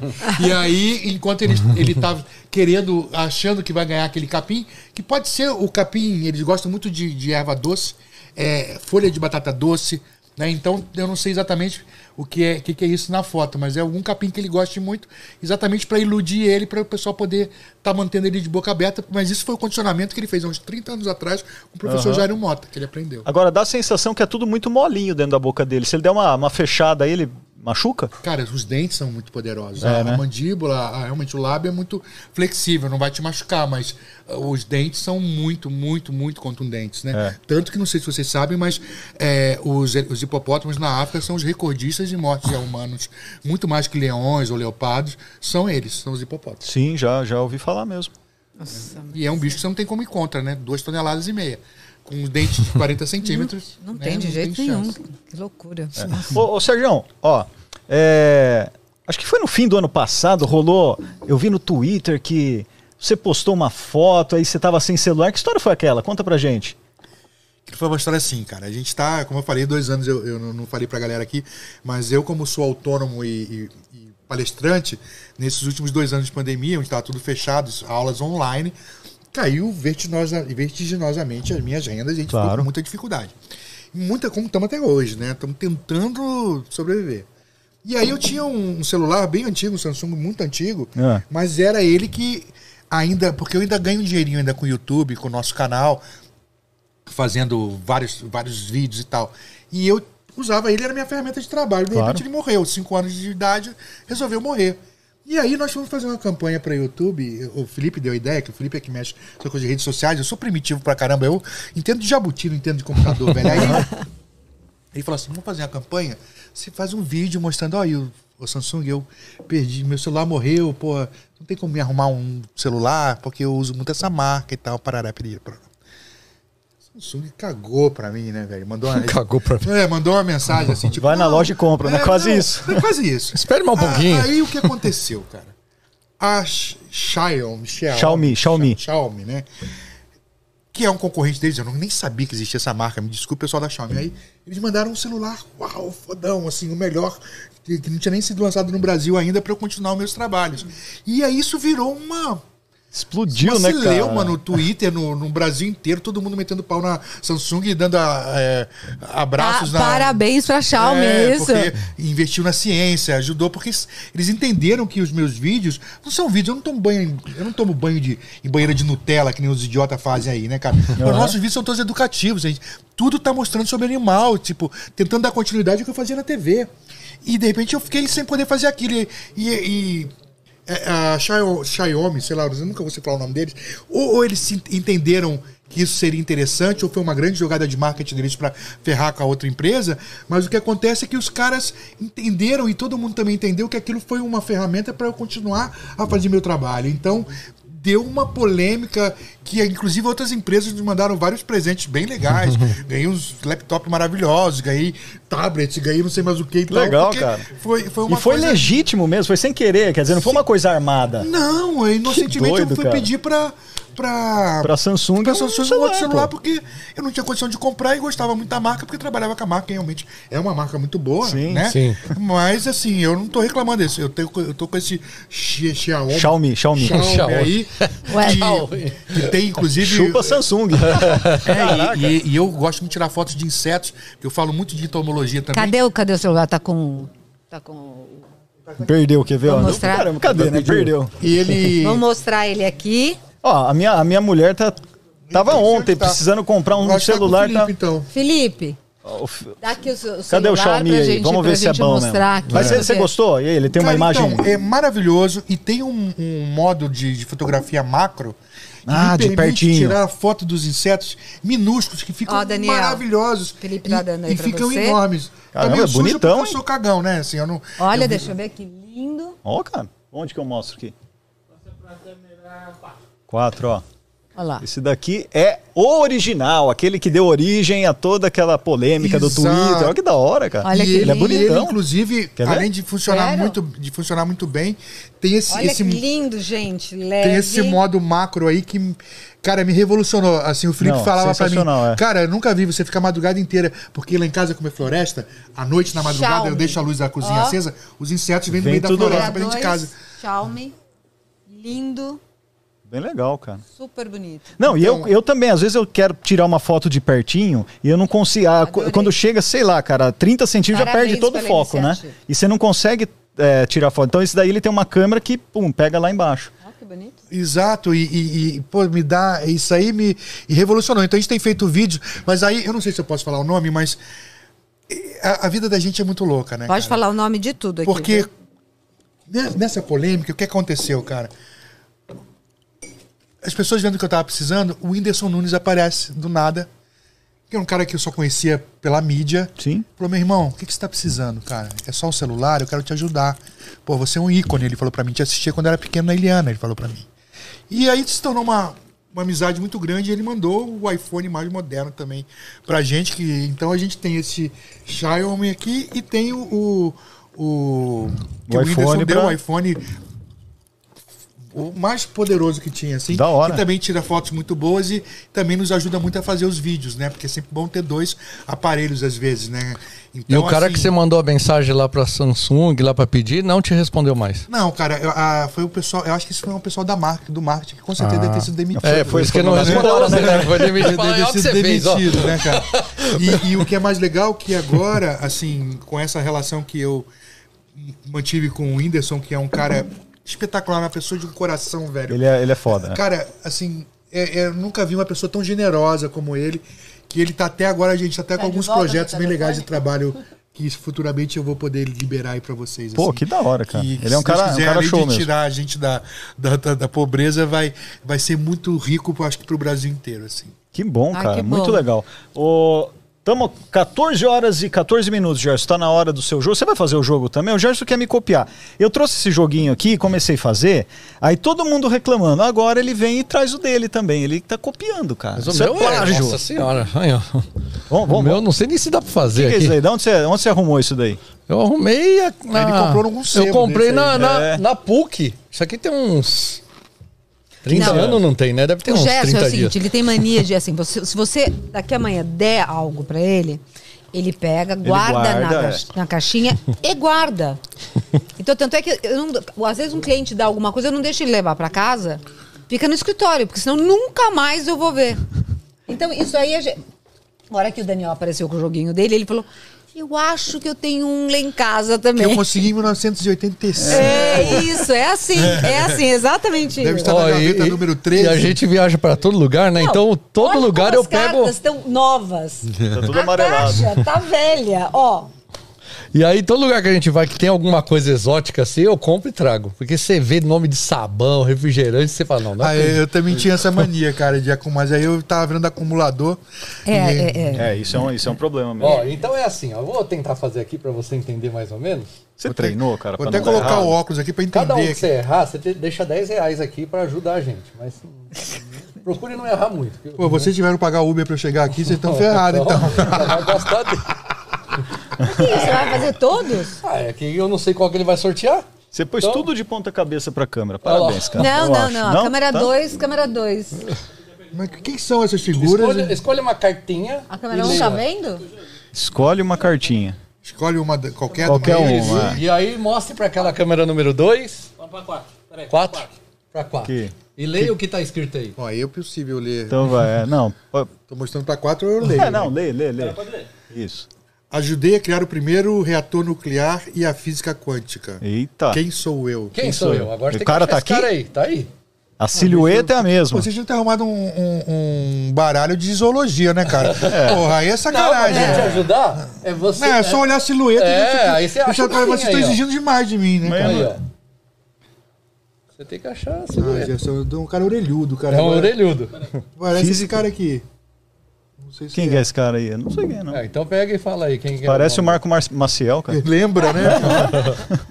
Gente da Acho que tá esse... Olá, meu nome é, Henrico Fermi, é isso mesmo? Esse mesmo, esse ajudou. É. é um Então conta a história mas do pela- pela- Henrico Fermi. Ah, vai- aí vai demorar. A gente tá hoje aqui com. Tem que chamar o Fermi. Ah, eu tô achando, eu tô achando que você não sabe, seu cara de Não, pau. tem um. Tem, tem até um laboratório de física nos Estados Sim. Unidos que chama Fermi, Fermi Lab. Aí, ó, foi difícil? Não, ó, tá vendo? Não, não foi Ah, difícil, mas foi eu fui chato. pela Agora, silhueta, né, cara?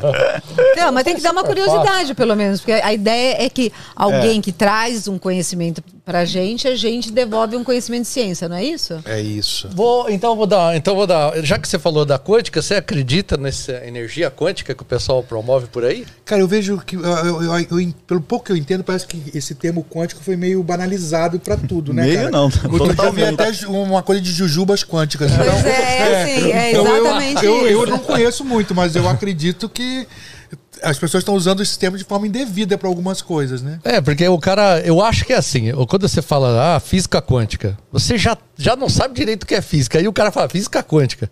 Então ele pega esse nome que é assim, ó, meu Deus, e joga pra cá, olha, isso aqui o universo, a quântica diz isso. Que é isso aqui, isso aqui. Primeiro que a quântica não, não fala do macro, fala do o mais pequeno, pequeno, pequeno, pequeno que você pode imaginar. É o mais pequeno de minúsculo, Mais Gerson? pequeno de. Você é o rei do pleonasmo. Aí o cara chega, senta você Eu na adoro a mesa ali, cara ó. do Daniel, Eu tenho o as Daniel pedrinhas sofre. quânticas, isso aqui vai. Pois é, cara, tudo virou quântico, assim, né? Não, no, seu, no seu ramo também, na biologia, tem, tem termos assim que a pessoa usa da- de maneira popular, mas totalmente atravessada? Uma aranha quântica, assim, não Ai, tem? cara, agora você me pegou. Eu... Com é certeza menos, né? existe. Deve ter, né? Com Deve certeza ter. existe, mas eu assim não tô lembrando. Até porque, cara, é, eu me apesar de eu, de eu ser muito bem quisto e muito bem respeitado em todo o meio científico da, da área da biologia e da zoologia, eu lido mais com a galera leiga. Sim. Porque eu continuo acreditando que o importante é passar esse conhecimento. Então, há muitos anos eu estou longe de congressos, de Sim. zoologia, de biologia, sabe? Primeiro que são muito caros para ir e tudo. E eu acredito mais que a minha função hoje, claro, eu acho que a gente aprende até o último dia de vida. Sim. Eu continuo aprendendo, estudando, mas eu, eu me dedico mais no ensinar, no, no passar adiante o que eu acumulei nesses anos, nesses 59 anos aí. E eu vou fazer outra perguntinha pra você. Sim, né? senhor. Que a gente sempre faz uma perguntinha pra galera aqui. Você que é do, um biólogo, então eu queria saber se você acredita em vida fora da Terra? Cara, eu acredito.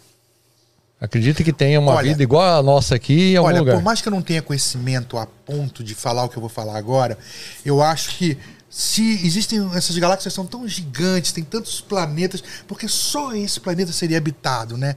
Será que, será que tem alguma explicação lógica para isso? Talvez vocês O pessoal tenham. fala que Deus é brasileiro, não é por causa disso, não? Não, não sei, né? Porque até essa história de Deus eu não quero entrar muito nesse mérito, mas eu. Ah. Mas enfim. Acho que a mesa tá dividida aqui entre pessoas de. Mas de qualquer maneira, assim, eu acredito que possa existir sim. Claro, eu conheço pessoas que juram que já viram ETs, né, cara? Mas pode ser, tem visto gente feia e achou que era ET. Né? Agora, aquela história de ET de Varginha, se você vai a Varginha, cara, tem pessoas ali que te contam a história. Não, mas tem que contar, senão você não vai lá visitar. Não, ué. é, vai fazer o que em Varginha? Agora, agora você, cara, é, por exemplo, eu, do mesmo jeito que eu conheço pessoas que eu- nesse Brasil todo que eu viajei, que falam de história de Saci Pererê, de uma perna só, quando- com- como a gente viu em, Lo- em Lobato, com uma veemência que é que você acaba acreditando que isso tá do teu lado, cara. É, E o cara fala que é o direito que ele tem o pé, né? a perna. Então, então, assim, é complicado isso aí, né, cara? Agora, eu acredito que possa haver, sim, vida extraterrestre. Eu acredito. Tá satisfeito, Gerson? Ah, tô Você quer satisfeito. dar a sua opinião também? Ah, ainda- você quer saber a minha? Não. É, Eu podia falar. Lógico que não, né? Não. Não, porque, tipo, uma coisa que não corrobore com o que eu falo, o que eu penso, pô, seria interessante, né, cara? Mas eu acho que a gente não estudou o universo inteiro. Eu acho que ninguém chegou lá, né? Tem gente que ainda duvida se o homem foi na Lua mesmo ou não foi, né, cara? Pô, mas tem, tem uma, uma área da biologia que estuda é astrobiologia, né? Sim. Que estuda, enfim, possibilidades de não só de vida, mas de é, da, é, como que chama? Tem um termo pré pré né? De, de composição orgânica lá para formar, de possibilidades de formar vida. É um ramo da biologia também hoje, né? É bem estudado assim. É, e o tardígrafo? É tardígrafos que chama, é isso? É tartígrado. Tardígrado. É. Eles são animais que vivem em qualquer situação, né? Mesmo no espaço, você botar um tardígrado lá, ele Tá nem aí. e tá um tá monte, né? tem um monte aqui, é isso, não é? Tem em Sim, todo sim. lugar. Você já viu? Ô, ô, ô, Diego, colo, colo- é, coloca na tela aí um tardígrado. Cara, é um animal sensacional. Você já conhece, Gerson? Não, Ô, não acredito, velho. Lá em casa Ele é só uma aparece barata, tá- Uma criatura muito assim, maluca. Até hoje não definiram direito em que filo ele se encontra. É, né? Mas é, é uma criatura viva que realmente tem uma resistência absurda. Ah, já vi esse bicho aí. É, esse realmente. Ele é até bonitinho, só que, gente, isso daí é microscópico, né? Você não consegue Inclusive ver. tem uma série de ficção científica, até de, de Star Trek aí, que os caras geravam energia quântica pra viajar no buraco de minhoca com um tartígrado gigante. Né? Sério? É, é. Caralho, que da hora. É? A Isso, série nova? isso, isso. Ó, que legal. Tem aquele Magic Bus também, que é da professora que tem um ônibus mágico do viagem, um desenho. No primeiro episódio da nova temporada tem um tardígrado. Magic Bus também é um desenho que aparece ó. um tardígrado. Se que você da quer um bicho resistente, pega um desse. Eu dava aula com o Magic Bus. Magic Bus. Tinha o tardígrado na sua época lá das aulas? Tinha. Ó, que legal. Caramba, que chique. Cara, assim, a gente. É que eu falo assim, a gente vive num universo. se- Quer dizer, é é uma analogia de- meio boba que eu vou fazer, mas você vê. Cara, em 2022, É. se a gente ainda está descobrindo espécies novas de primatas na Amazônia. Você imagina o que tem de seres microscópicos ou de coisas que a gente nem imagina? Muitas coisas estão sendo extintas antes de serem descobertas, até, né? Sim. Em função de desmatamento, poluição e, e tudo. Então, é, eu acho que o universo é uma coisa tão grande, tão grande que a gente pode esperar qualquer coisa, né? Cara, claro que- que... eu não espero um marciano de cabeção, mas que É. tem algumas vidas celulares, algumas coisas de alguns outros planetas que sejam Sim. vida. eh. Por que não pode ter, né, cara? É, mas- é, é, esse coisa de humanoides, né? Porque todo alienígena é igual a um homem, né, velho? Por que tem que ser imagem. Exatamente, Eu é. acho isso. Aí eu acho viagem, entendeu? Uma pergunta até por que, que todo alienígena quando vem pra Terra vai para os Estados Unidos? Pois é, né, cara? Que eles gostam muito de passar por Miami, free shopping, essas coisas. Eles compram coisa mais Não, barata mas aqui ali. teve o ET Bilu que foi. Que cidade que ele foi? O ET Bilu, É. sei lá, eu, eu sei do Varginha foi Varginha, mas o ET Bilu acho que foi por aqui mesmo, Foi São por aqui, Paulo. né? Então, Bilu, acho que foi Taubaté. É, acho que é mesmo. Porque Taubaté. Tem a grávida de Taubaté, tem muita coisa de Taubaté. Tem muita coisa interessante lá. foi lá. vai ter até Science Place. É, vamos lá. Semana que vem. Você falou de. Você falou aí do, da, da Amazônia, descoberta é, espécie de primata, né? Você vê que, que maluquice. Eu vi uma notícia recentemente que tem a ver alguma coisa com política ali, eu não lembro direito, mas de possibilidade de exploração de um novo fungo lá na é, a Souza Cruz, indústria de cigarro. É, acho que deve ter obtido uma autorização para estudar um novo fungo, porque eles usam para fermentar folha de tabaco, um negócio maluco, né? É, a exploração é, de espécies, seja fungos, sejam animais é, mesmo, é, pode, pode promover uma invasão prejudicial para florestas, para como que isso, Cara, que tipo de que tudo- é- degradação pode ocorrer? Essa coisa toda de você explorar a, a natureza dessa forma de coleta, de, de captura e tal, eu acredito que tenha que, pode até vir a ser uma necessidade de ser feito assim. A coisa de extrativismo, de madeira que fazem até hoje. Mas tem que ser feito tudo dentro do racional e dentro do lógico, né, cara? O que não, a gente não vê, né, cara? Mas quando tem um- uma grande quantia em dinheiro envolvido, o- dá para ser lógico? Você acha que eles conseguem ser lógicos? Grandes porque- indústrias? Eu acho que não, porque o pessoal é muito ganancioso. E, e- e tudo, pelo menos aqui no Brasil, tudo se resolve com um jeitinho brasileiro, com uma propina aqui, com uma assinatura, porque o cara ganhou uma caminhonete, o cara assina. Então, assim, não é um país sério em relação a isso. Então, é difícil a gente ver algum tipo de exploração. Que se for uma coisa que der dinheiro, os caras vão dizimar tudo. Vão dizimar tudo, também É, acho. é onde tem ouro. Por exemplo, eu, uma- eu nunca mais me esqueço. É um exemplo que eu, com Eliana. Eu estava com Eliana no Pantanal, nós estávamos gravando e aí fomos fazer. na época não tinha drone, né? Então a gente foi fazer umas imagens aéreas do Pantanal com um helicóptero lá de uma empresa. E aí eu reparei, cara, que a faixa da Transpantaneira e onde tinham as fazendas, a gente tinha muita vegetação. Mas ao lado tinha umas áreas destruídas com muita máquina. Isso há mais de 10 anos, imagina como está agora. E eu, quando desceu o helicóptero, eu falei, gente, o que, que é isso? O pessoal, é garimpo de ouro. Caraca. Eu falei, garimpo de ouro e de pedras preciosas. Eu não sabia que tinha tanto na região. Pantanal Norte. E aí, a, a a- essa mesma empresa que nos cedeu o helicóptero era empresa, mas eu acho que ela não imaginava que a gente ia ver. Eles tentaram tampar o sol com a peneira. Aí não falaram, não, mas nós fazemos a compensação ambiental. Nós destruímos essa área, mas em compensação nós fazemos plantação e tal. Eles nos levaram numa área que era um quarto de um campo de futebol. Parecia uma praça. quarto de um campo de Cara, futebol. parecia uma praça pracinha. cheia de planta exótica plantada, azaleia, lírio da paz. e aquilo era a compensação ambiental dos caras. E alguém assinou Alguém aquilo achando assina que que aquilo estava valia. muito bom. Que valia, é. Então, Não, mas no que vale a intenção? É, vergonha, eles é. vergonha, vergonha alheia, né? Se eu ou- ouvir alguém fazer um negócio desse e achar que. tô É, e fazendo- ainda mostrar pra gente, e- e, né? Então, é, eu já vi coisas assim aqui no Brasil de chorar, cara. E isso já há muito tempo atrás. Então a gente sabe, é o que eu falo, é o que eu falo pras pessoas. A educação é tudo, porque só com a educação a gente vai conseguir abrir os olhos das futuras gerações. Porque talvez, cara, teu neto não veja o que a gente está vendo hoje de natureza. Com certeza. Sabe? Só veja em fotos, em documentários ou em naquelas áreas de reserva. Mas o que as pessoas têm que entender, é que por mais que tenha uma reserva ambiental, cara, e, e em volta da reserva não tenha nada, os animais que estão ali precisam, precisavam de ter outras áreas para ver uma troca genética e tal. Senão começa a endogamia, que é pai cruzando com filho e tal, até acabar as espécies. Então essas reservas podem ser muito interessantes, mas não são a solução para a fauna, para a flora. É, é- é- é- é um, ela só vai durar mais um pouquinho de tempo ali Sim, entendi. sabe? E a, e a coisa tá indo numa velocidade incrível. Preocupante, né? Muito preocupante. Cara, você vê que quase todos os peixes que são analisados no oceano hoje têm fragmentos de Mas- microplásticos, cara. Sim. Isso é uma loucura, né? Sabe? Olha que loucura, cara. É, é, Assim, como a gente conseguiu poluir uma coisa que é imensa como um, um oceano, tem ilhas de lixo flutuando perto A imensa da- ilha do Pacífico, né? Lixo do Pacífico. Então, assim, cara, em que mundo a gente vai deixar para os nossos descendentes, cara? Cara, é- essa ilha de lixo é do tamanho, acho que da região sudeste do Brasil. Pra você ter uma ideia, a área que ela ocupa. É uma coisa surreal, assim. Porque as correntes marítimas levam lixo tudo pra lá. E ainda acredita-se que 70% ou 80% do lixo afunda. O que você vê na superfície ainda é 20% ou 30%. Por isso que a gente está perdendo, tipo, olha, eu tenho vários amigos que trabalham no projeto Tamari, Aquário de São Paulo e tal. Sim. Cada dia um número maior de tartarugas encontradas ainda com vida, mas que ingeriram plástico porque elas comem algas verdes ou medusas Sim. que lembram muito plástico. então elas ingerem uma sacolinha é igual. E, e ficam impactadas e morrem, cara. E o número de tartarugas que estão morrendo não são divulgadas, cara. Mas morrem aproximadamente um milhão e meio de tartarugas por ano são encontradas na beira da praia. Isso são aquelas que você não viu. Cara, estão extinguindo os bichos, estão acabando. Então, assim. Eu, eu não sei o que falar, porque eu, eu, eu lembro, eu, da minha idade, eu acho que eu sou mais velho aqui, com certeza.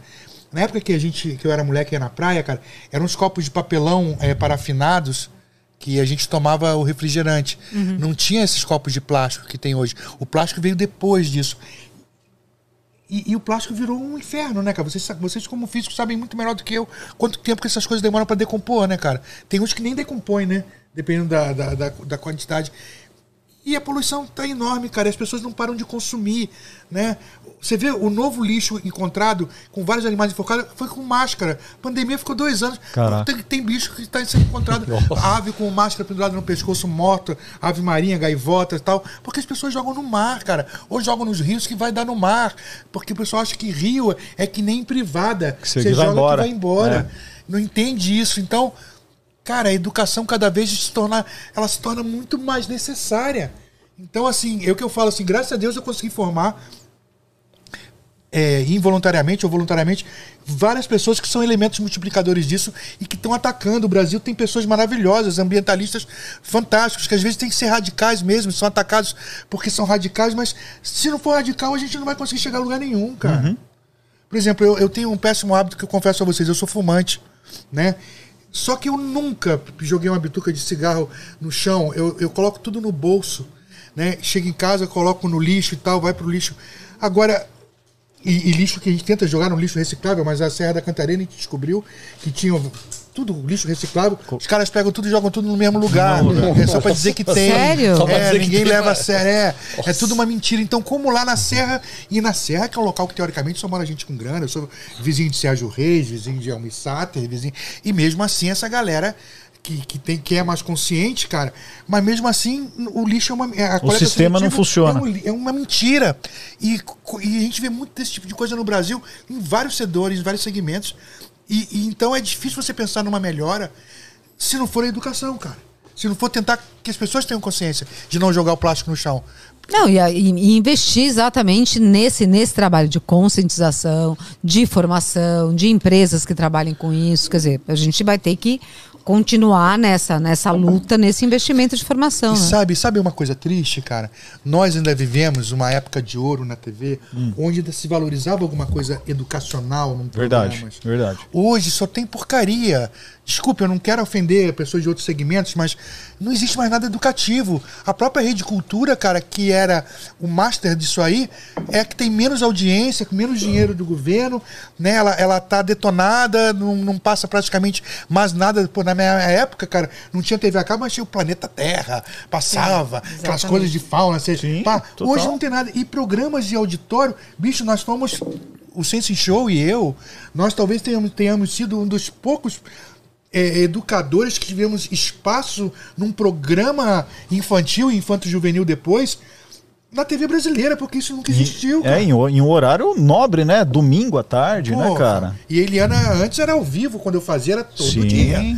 Então, É verdade. todo dia era lavar cerebral. Antes do Pokémon eu tava lá. Antes do Pokémon. É, então, Ao assim, vivo. hoje a gente não vê mais isso. Nem programa pra criança fazem mais. Pois é. Né? Só é tem aquele programa da SBT, que é aquela velha que apresenta lá a filha do Silvio Santos, que antipática pra Acabou, caramba. já acabou. acabou. Acabou. Oh, Já era. né? Mas assim, né? Antes apresentava era o Yudi, doidão, mas apresentava, né, cara? é, que ele é chapadão, mas ele apresentava. É, Mas assim, você vê, nem, nem esses programas mais infantis com desenho animado, que mexe com a criatividade da criança. Tinha alguns Mexe. programas até educativos, eh, bem, bem ecológicos, uma época aí. Isso acabou, cara. Cara, eu cresci assistindo TV Cultura. Muita coisa TV Cultura. Programação infantil de qualidade, Não, cara. Programa muitas. Catavento, X-Tudo, o Ah, o Cal Big Hambúrguer, Man, né? O Cal Hambúrguer. Que, que, que fez toda Que fez aquela o Castelo. Rá-Tim-Bum. Primeiro, primeiro foi o Ratimbum, depois o Castelo Ratimbum, depois. A Ilha Ratimbum foi uma bosta, mas o. esses anteriores, cara, eram pro- programas que tinham uma preocupação ecológica muito grande. De, de dar vários toques, educava mesmo de uma forma brincando, tipo, desde aquela brincadeirinha do lava a mão, lava a mão do ratinho É, e tal. pode crer. Sabe? É verdade. Coisas que você não vê mais, cara. Parece que se, se, se tornou desnecessário educar. É muito louco, né? Hoje as pessoas falam pelo cotovelo, né? Porque qualquer coisinha você é detentor da- do conhecimento.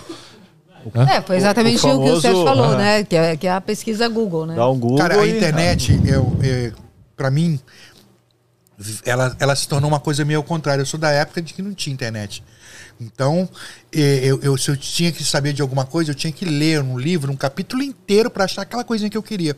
Hoje as pessoas já têm aquela coisinha que eles querem mastigada, eles não têm nem o global, eles não têm nem o que tem em volta. E vai no E sabe, zemoleza.com.br. e sabe qual é o problema? Isso torna as pessoas umas burras que se acham inteligentes. né? Porque elas não têm conhecimento algum. É, É, não tudo tem contexto, limitadíssimo, né? Não tem contexto. Cara. Então eu, eu vejo isso. Cara, vocês devem perceber. Eu não sei se vocês têm. Porque eu, quando eu dou palestra para uma universidade. Eu tô sozinho naquele palco, eu tô passando conhecimento, mas depois as pessoas vêm conversar comigo. Eu acredito que quando vocês fazem a apresentação também, depois as pessoas querem autógrafo, Sim. foto, aquelas coisas. Claro. E aí eu percebia que antigamente, uns 15 anos atrás, as pessoas iam discutir comigo, não discutir no mal, conversar sobre o que eu falei. Hoje eles chegam pra mim, querem tirar uma selfie pra postar nas redes sociais que conheceu o Sérgio Rangel, mas não, não adquiriram, não absorveram nada da palestra. Eu faço os cursos em conjunto com o Richard Rasmussen e as pessoas vão na casa do Richard, cara, pra, pagam uma fortuna pelo curso. Eu vou lá porque eu ganho bem. Né? É, um, é um curso a cada dois meses. Chama Biologia Selvagem. Mas as pessoas vão lá, cara, pra tirar a foto com o Richard. E nem comigo, mas com o Richard pra postar nas redes sociais. Eles pagam caro por isso. Não absorvem nada da- das palestras, assim. E e, eu vejo isso porque eu vou conversar na hora do almoço com as pessoas, que o almoço é lá também. E as pessoas vêm fazer umas perguntas assim, exatamente do que eu falei. Tipo, ah, mas é, eu queria saber sobre isso. isso. Eu falei, falei. Prestou atenção, velho? É, é, é. Porque estão ali, ó, na palestra com o celular na mão, cara. Então, eu acho que essa, co- essa tecnologia, que era uma ferramenta para, teoricamente, propulsionar a, a civilização para frente, eu vejo que está emburrecendo as pessoas em muitos Bom, casos. nós Não vamos- sei como vocês muito, imaginam em, isso. muito em breve a gente vai ver os resultados disso, porque essa geração vai, vai assumir. E aí o que, que nós vamos ter?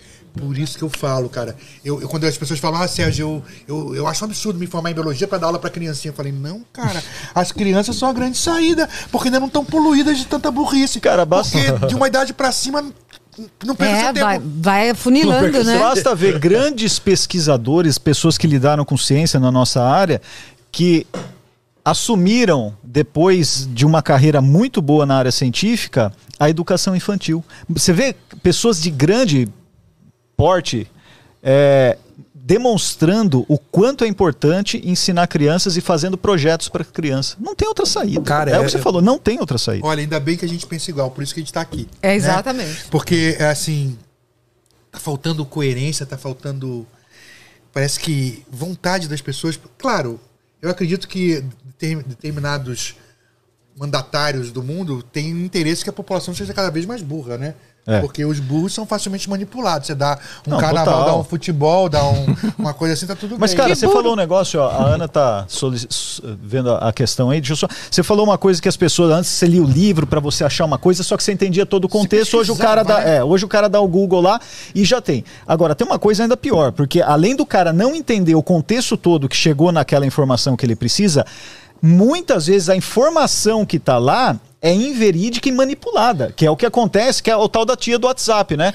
Que Perfeito. recebe Falou uma, tudo. recebe uma informação totalmente manipulada e aí absorve aquilo como verdade, cara. É, um, É, um- isso é um- pior que a fake news, que é a fake opinion. É, ela vem de uma opinião que você acha que tá tudo bem, que você viu lá escrito, né? que a Você, opinião é verdade. confia naquela Confia naquela fonte, naquilo né? e aí você difunde. Fala, não, eu vi aqui é, isso aqui, ó. ó, aqui, ó. Não, né? cara, você, você acredita, eu tenho muitos amigos veterinários que têm sofrido demais. Inclusive, não sei se vocês sabem, mas a classe veterinária é que tem maior índice de suicídio no mundo. Verdade. É, é. é, é aqui no. Brasil também. E, e o que é mais louco, cara, é porque hoje o cachorro vai lá, gato, o papagaio no veterinário, o teu- você, o veterinário clinica, vê tudo, o cara, não, mas eu li no Google que não é bem isso, não. Eu li no Google que é isso. Então as pessoas, para os médicos também. Muitos médicos médicos que ficam em desespero, porque a pessoa já chega lá com diagnóstico, o, o paciente. Porque no Google. e, e vai discutir com o médico, velho. Cacete, velho. Porra. Não, mas ele foi no médico pro cara falar, é isso mesmo que você falou. cara." Não, cara, é impressionante, cara. Isso É. quando leva. Vê no Google, aprende no YouTube É, aprendi Exato. Aí, não, isso acontece Feitiçaria. demais, demais. Olha só aqui, feitiçaria. Luiz Otávio Bispo. Eu e a minha esposa estamos amando a entrevista. Ela recentemente se formou como bióloga e sentiu bastante o desserviço com a ciência. Torcemos pelo melhor, pela melhora do país e da ciência. Parabéns a todos. Ela tem uma pergunta: Como ser um biólogo no Brasil? Te acompanhamos em todas as redes. Amamos vocês. Tamo junto, Otávio. E fala o nome da sua esposa aí. É, Otávio. Bom, para sua esposa que é bióloga, Otávio, ela pergunta como ser um biólogo no Brasil. Isso. Até hoje eu não sei, porque assim, nós não temos respeito nenhum nem pelo nosso próprio Conselho Federal de Biologia, Conselho Regional de Biologia, nós não temos nenhum apoio, nada. Só cobram a- a- a- isso eles cobram. A mensalidade, é. A anuidade, né, na Sim. verdade. Mas assim, é muito difícil, sabe por quê, cara? É, primeiro que as pessoas até hoje parecem que não sabem bem o que o biólogo faz. E quando existe, por exemplo, um, um concurso para uma vaga, tanto faz para eles entrarem biólogo, entrar zootecnista, entrar um químico, entrar um músico. Teve um concurso no, num grande zoológico do Brasil, que eu não vou dizer que é o zoológico de São Paulo. E, e aí, cara, eh, o que foi engraçado é que os concursos eram para chefias de departamentos. De- departamento de Educação Ambiental, Departamento de Répteis e Anfíbios, Departamento de Aves, Departamento de Mamíferos, Departamento de Nutrição Animal. Só que não existe, não, não, não, categorizava, precisa ser biólogos ou veterinários. Então, por um tempo lá, o chefe do departamento de répteis e anfíbios era um músico, porque foram quem passou e teve melhor nota. Ah, Então, mas aí ele ficava assim na flauta pra é ele. planagem, Aí, ó, tá. Então, então, assim, o que a gente percebe é que a gente não tem apoio é, realmente nenhum na nossa profissão. A Scarlett. Então, Scarlett, qualquer um pode ocupar o cargo de um biólogo. Poucos são as vagas que são específicas para a gente. E, teoricamente, quando eu me formei, existia uma coisa chamada dizendo que nós tínhamos um piso salarial que seria equivalente a oito salários mínimos e meio. Isso é uma grande piada, porque hoje biólogo ganha menos de um salário mínimo às vezes, em trabalho de 12 horas. Então, o que eu falo assim, a gente tem que ter muita paixão pela profissão, mas muita paixão mesmo para fazer biologia hoje, ou mesmo para fazer veterinária, porque os, cargos, os empregos são cada vez menos e o que é pior, cara, quase todos os bons empregos brasileiros em grandes reservas e grandes parques são geralmente vagas indicadas por parentes de algum grande político que tem sempre tem um biólogo na família, aquele que nunca fez porra nenhuma que não sabe a diferença de uma margarida para uma flor de cacto, mas o cara o cara consegue o emprego na, né, porque E depois vai dar ele- palestra não, ainda, né? mesmo que ele faça o concurso e você tenha notas melhores que esse, tem a famosa entrevista que derruba tuas notas e põe na entrevista o cara foi melhor, sabe? Então eu percebo que que e tá muito difícil trabalhar com zoologia no Brasil. Mas por outro lado, reforçando o que eu falei antes, você como biólogo, você pode ser professor de ciências, pode ser professor de biologia, professor de zoologia, professor de botânica, e aí esse é o momento da gente conseguir se sentir bem, porque a gente está conseguindo passar o nosso conhecimento e formar indivíduos com pensamento e com uma consciência melhor relacionado ao meio ambiente, à fauna, à flora como um todo, en- enfim, né? Então, nós, como biólogos hoje, temos que nos conformar, na sua grande maioria, que não acho ruim, de ser um educador. Claro, tem muitos que têm chance de trabalhar com pesquisa, com animais em campo, né? Que é do caramba, eu conheço várias pessoas que fazem isso, mas também estão sofrendo muito com falta de verba, com corte de verbas absurdos. E você imagina, cara, eu tenho uma amiga bióloga que é chefe de um grande projeto lá de, de chamado On Safari, no Pantanal. Cara, depois dessas queimadas que tiveram no Pantanal, muita gente soube propositais, ela entrou numa depressão, numa tristeza de ver aquelas onças que ela cuidou desde pequenas, mortas, queimadas, carbonizadas e aquele ecossistema todo destruído e tal, sem ter nenhum tipo de culpa para quem fez, nenhum tipo de punição para quem fez isso, porque dizem que foi natural. E tem alguns amigos como o Lauro Schwaba, que é um, um grande mergulhador, um grande cinegrafista de natureza, que realmente veste a, cabeça, a camisa e protege o Pantanal. Aquele cara vale ouro, né? Eu sou muito amigo né, do Lau. O Lau é um cara que eu conheço há mais de 30 anos. E eu vejo a dificuldade que ele tem. Por sorte, ele é um cara que tem muita grana e ele tem que bancar seu próprio trabalho para conseguir fazer alguma coisa, porque não tem iniciativa nem verba de nenhuma parte de governamental, nada. Então é muito difícil a gente fazer, a não ser que a gente tenha uma paixão muito grande, como eu tenho, de acreditar ainda, com quase 60 anos na cara, que vale a pena ser biólogo sim, mas é difícil. É difícil, é uma luta difícil, mas eu gosto de desafios. Então eu acho que quem gosta de desafios desafio. E não tem apego a, a- a coisas materiais, porque não tenho vergonha de falar pra vocês. Eu só consegui comprar minha casa depois dos 50 anos de idade. Até antes morava de aluguel, porque mesmo em TV, que o pessoal acha que a gente deve ganhar fortunas, né? Verdade. Né? Nunca falou pra você, mas você não ganhava fortuna? Eu falei, Até "Porra, hoje cara." acham. Não, mas eu, eu acho que, olha, você trouxe aqui vários, vários caminhos aí para a Scarlett e para as pessoas que, que escreveram aqui, né?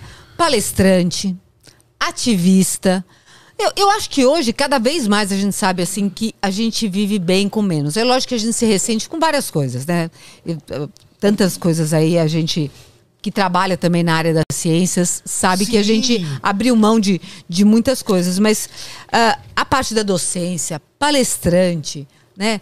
Na parte dos zoológicos, reservas, quer dizer, tem uma série de áreas. A área da ciência hoje vive, né, num, num momento muito delicado, mas assim muitos, muitos caminhos inspiradores e uma área longeva, né? Porque assim a gente durante muito tempo e a gente vai viver muito, muito mais tempo, porque você inspira e trouxe tanta, tanta coisa ah, nesse espaço. Então é, é, é, é- é muito bom ouvir você falar desses, desses, dessas áreas, dessas áreas todas. Não, não é, não é fácil, tenho certeza, porque a gente, a gente passa por isso tudo que você está passando e eu sei não que tá não. fácil pra ninguém. Não, cara. mas olha, O mas problema- tem que ser problema- inspirador mesmo. Desculpa te interromper. Como eu sou meio referência para muita gente aqui no Brasil na área de biologia, muita molecada que está no segundo ano de biologia começa a desanimar porque os professores são muito frustrados, muitos deles, né? Que então desestimulam os alunos. Então eles chegam para mim, Sérgio, fala a verdade, devo continuar na biologia ou não? E eu falo para eles, eu falo, olha, biologia, antes de mais nada, é uma missão, é uma é, é, uma, é, uma- é um jeito que você opta de viver de uma forma diferente. Tem que ter dedicação integral, cara. Então, se você ama realmente a biologia, ama a fauna, ama, ama a flora, ama a- preservação do meio ambiente como um todo, vale a pena fazer sim, porque a gente precisa de mais guerreiros. Agora, é guerreiro mesmo. E, e- e guerra não é sempre uma coisa maravilhosa, nunca é. É sempre uma coisa meio inglória. Mas no final, cara, eu cheguei à minha idade, que eu não me sinto velho, velho, mas eu sei que daqui a uns 10 anos eu não vou estar mais com o mesmo pique que eu tô hoje para fazer o que eu continuo fazendo. Então, a gente tem que terminar a nossa vida e, e- e olhar para trás e falar: valeu a pena pra caramba. Pode É crer. aí. Mesmo com todas as dificuldades. Então É é, isso isso. aí. É isso aí. bem. Sensacional. Não é? Chegou, temos tempo para o meu jogo, Gerson? Temos É, Porque tempo. o seu foi o fiasco. É o meu, mas ele Não, acertou. Eu só acertei por causa da orelha do cara.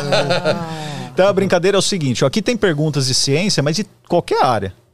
Nós todos vamos tentar responder a carta que você tirar. Vamos ver. Tcharam! ah, eu não preciso. Só, só tira a carta e vejo Não, você também. Não, você também dá sua, seu pitaco aí. Ih, cara. Normalmente a gente fala besteira. Pode ficar tranquilo. Tua carta tá novinha também. Essa daqui é não, eu cuido das minhas coisinhas. Tá em inglês aqui, a pergunta é Pô, aí atrás. você me ferrou, ver. cara. Não, peraí, ó, aqui, ó. Vamos ver se eu sei.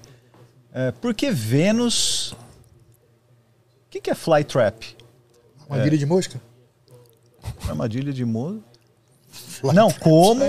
Como Vênus. How does the Venus flytrap digest flies? Yes, eu preferi teu joguinho. Porque isso Fala aqui aí. É. É só você olhar a orelha falou. Só você olhar a orelha. falou pra caramba, né? Você Põe no- que no ele fez Google, ó. Nem em um segundo, nem entendeu. A Ana vai pôr no tradutor. Nem ele entendeu a pergunta. Entendeu a velho. pergunta? Mas o que Imagina se é? vai entender a resposta. Mas na verdade eu não sei o que, é a armadilha Vênus.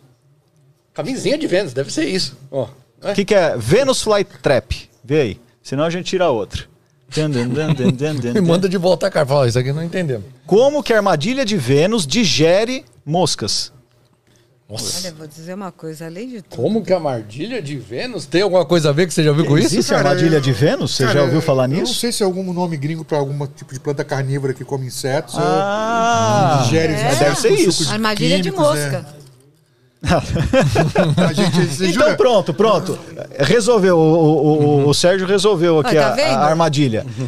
Como uma, uma planta carnívora digere uma mosca? Pronto, tá vendo? Tá aqui, é isso, deve ser isso sim. Cara, Venus é, flytrap deve ser uma... Primeiro que essas plantas carnívoras, elas desenvolveram essas técnicas de, de se alimentar de insetos em função mesmo. da pobreza que elas têm no solo onde elas vivem Então, é, como a raiz ela não ia conseguir absorver Hum. praticamente nada, elas tiveram que ter algum tipo de recurso e desenvolveram. E elas têm dentro. Primeiro, é tudo muito bem bolado. Tem algumas que secretam um, um- um- óleo na entrada dos seus copos ou dos seus recipientes onde os insetos vão cair, que é tão lubrificado que o inseto cai e não consegue subir de novo. Então, e, e lá dentro ela, ela desenvolveu uma seiva específica que funciona como um suco gástrico, né? E digere as partes moles do inseto. Então, fica um excesso de quitina dentro Sim. que ela não digere, mas ela digere as partes moles. Mas é, pelo que eu li, é um tipo de seiva modificada também que é extremamente ácida e corrosiva e, e a partir daí tudo que é, que é, que é dissolvido é, é- é recolhido pelo corpo da planta para nutrir a planta, né? Então é uma, é uma adaptação muito louca. Agora, dizer o nome dessas enzimas que, que da seiva Ah, não, mas isso não sei. precisa. Mas é, é- a estratégia funciona assim. O funcionamento Mas geral é ainda- esse. Mas só comem as partes moles. E o que, que Tanto- faz com, a- com as não, outras então, partes? Elas... Isso quer dizer, folha é uma folha modificada, aquela, Sim. aquele copo das nepentes ou das serracenas. Que parece uma boca, assim. Não, aquele é de onéia que pega, né? Ah. Ah, mas é, que, que- porque a maioria delas são copos, é Ah, um copo entendi. aberto assim, uma bolsa, cai ali dentro já tem o líquido.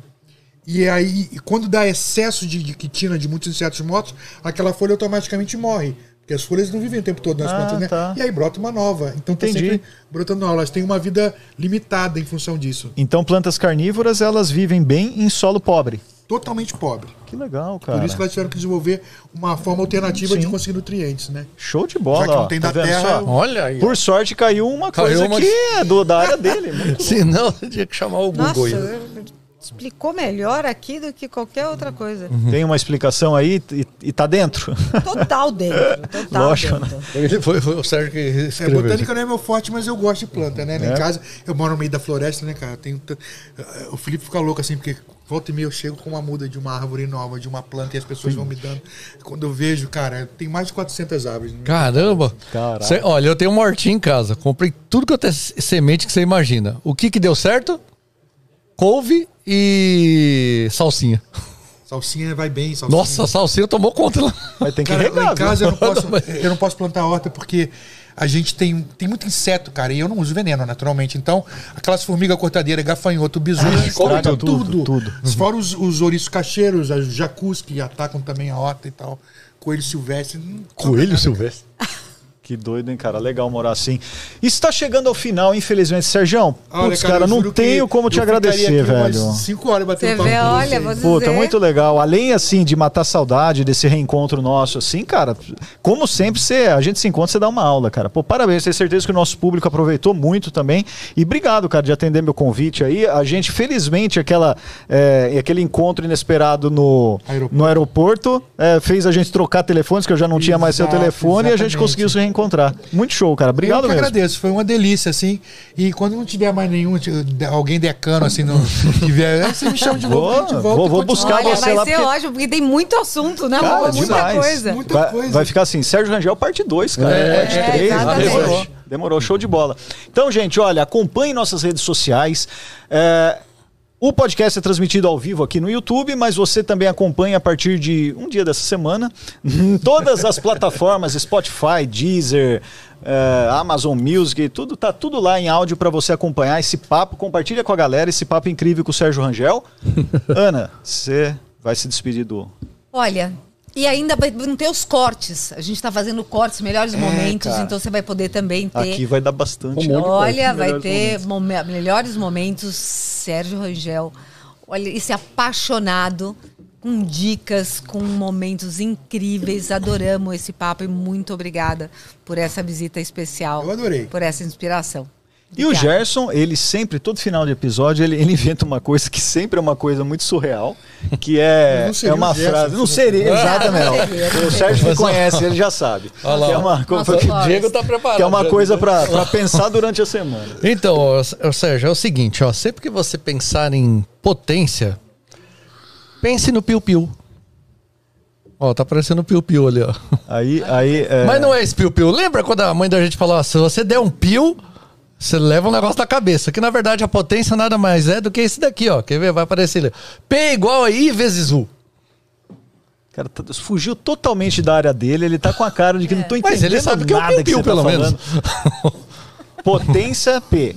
É. O que, que é I? E é corrente elétrica. Corrente elétrica. E U? Tensão elétrica. Tensão, não, vai fazer uma manutenção em casa para saber a potência do seu chuveiro. É só Isso, é só, corrente é vezes. só usar isso aí, ó. Corrente vezes. Mas quando a gente era elétrica. pequeno, falava, se você der um pio, pá, que é a potência na sua cabeça. Essa, Impressionante, né? essa piada você tem que dar o crédito, porque não foi sua, não. é, foi a Josi, cadê a. Josi? Ô, Josi que contou a história. A Josi tem, ela vai dar uma, vai dar uma potência na cabeça Gerson sempre com essas coisas extremamente interessantes e importantes para a sociedade. É importante você saber isso. Profundas, Sim, é. Quer mudar o mundo. É, Mas valeu, gente. Como em um- 15 anos não muda nada. Não muda, cara. Esse cara aí, ele tem. Gente, obrigado. Eu fico Então, sempre bri- apavorada numa reunião, porque pode surgir uma coisa dessa. A gente tá vendendo um projeto, ele fala: olha, pensa, quando você pensa, Pensa em no potência, piu-piu." pensa no piu-piu. A gente já tá indo. A gente- Desculpa, chegou a nossa. Sérgio, obrigado. E até a próxima, gente. Acompanha a gente no Pensa Valeu! Cabeça. Valeu. Olha, PJ Masks. Pensa cabeça! Pensa cabeça! Pensa cabeça.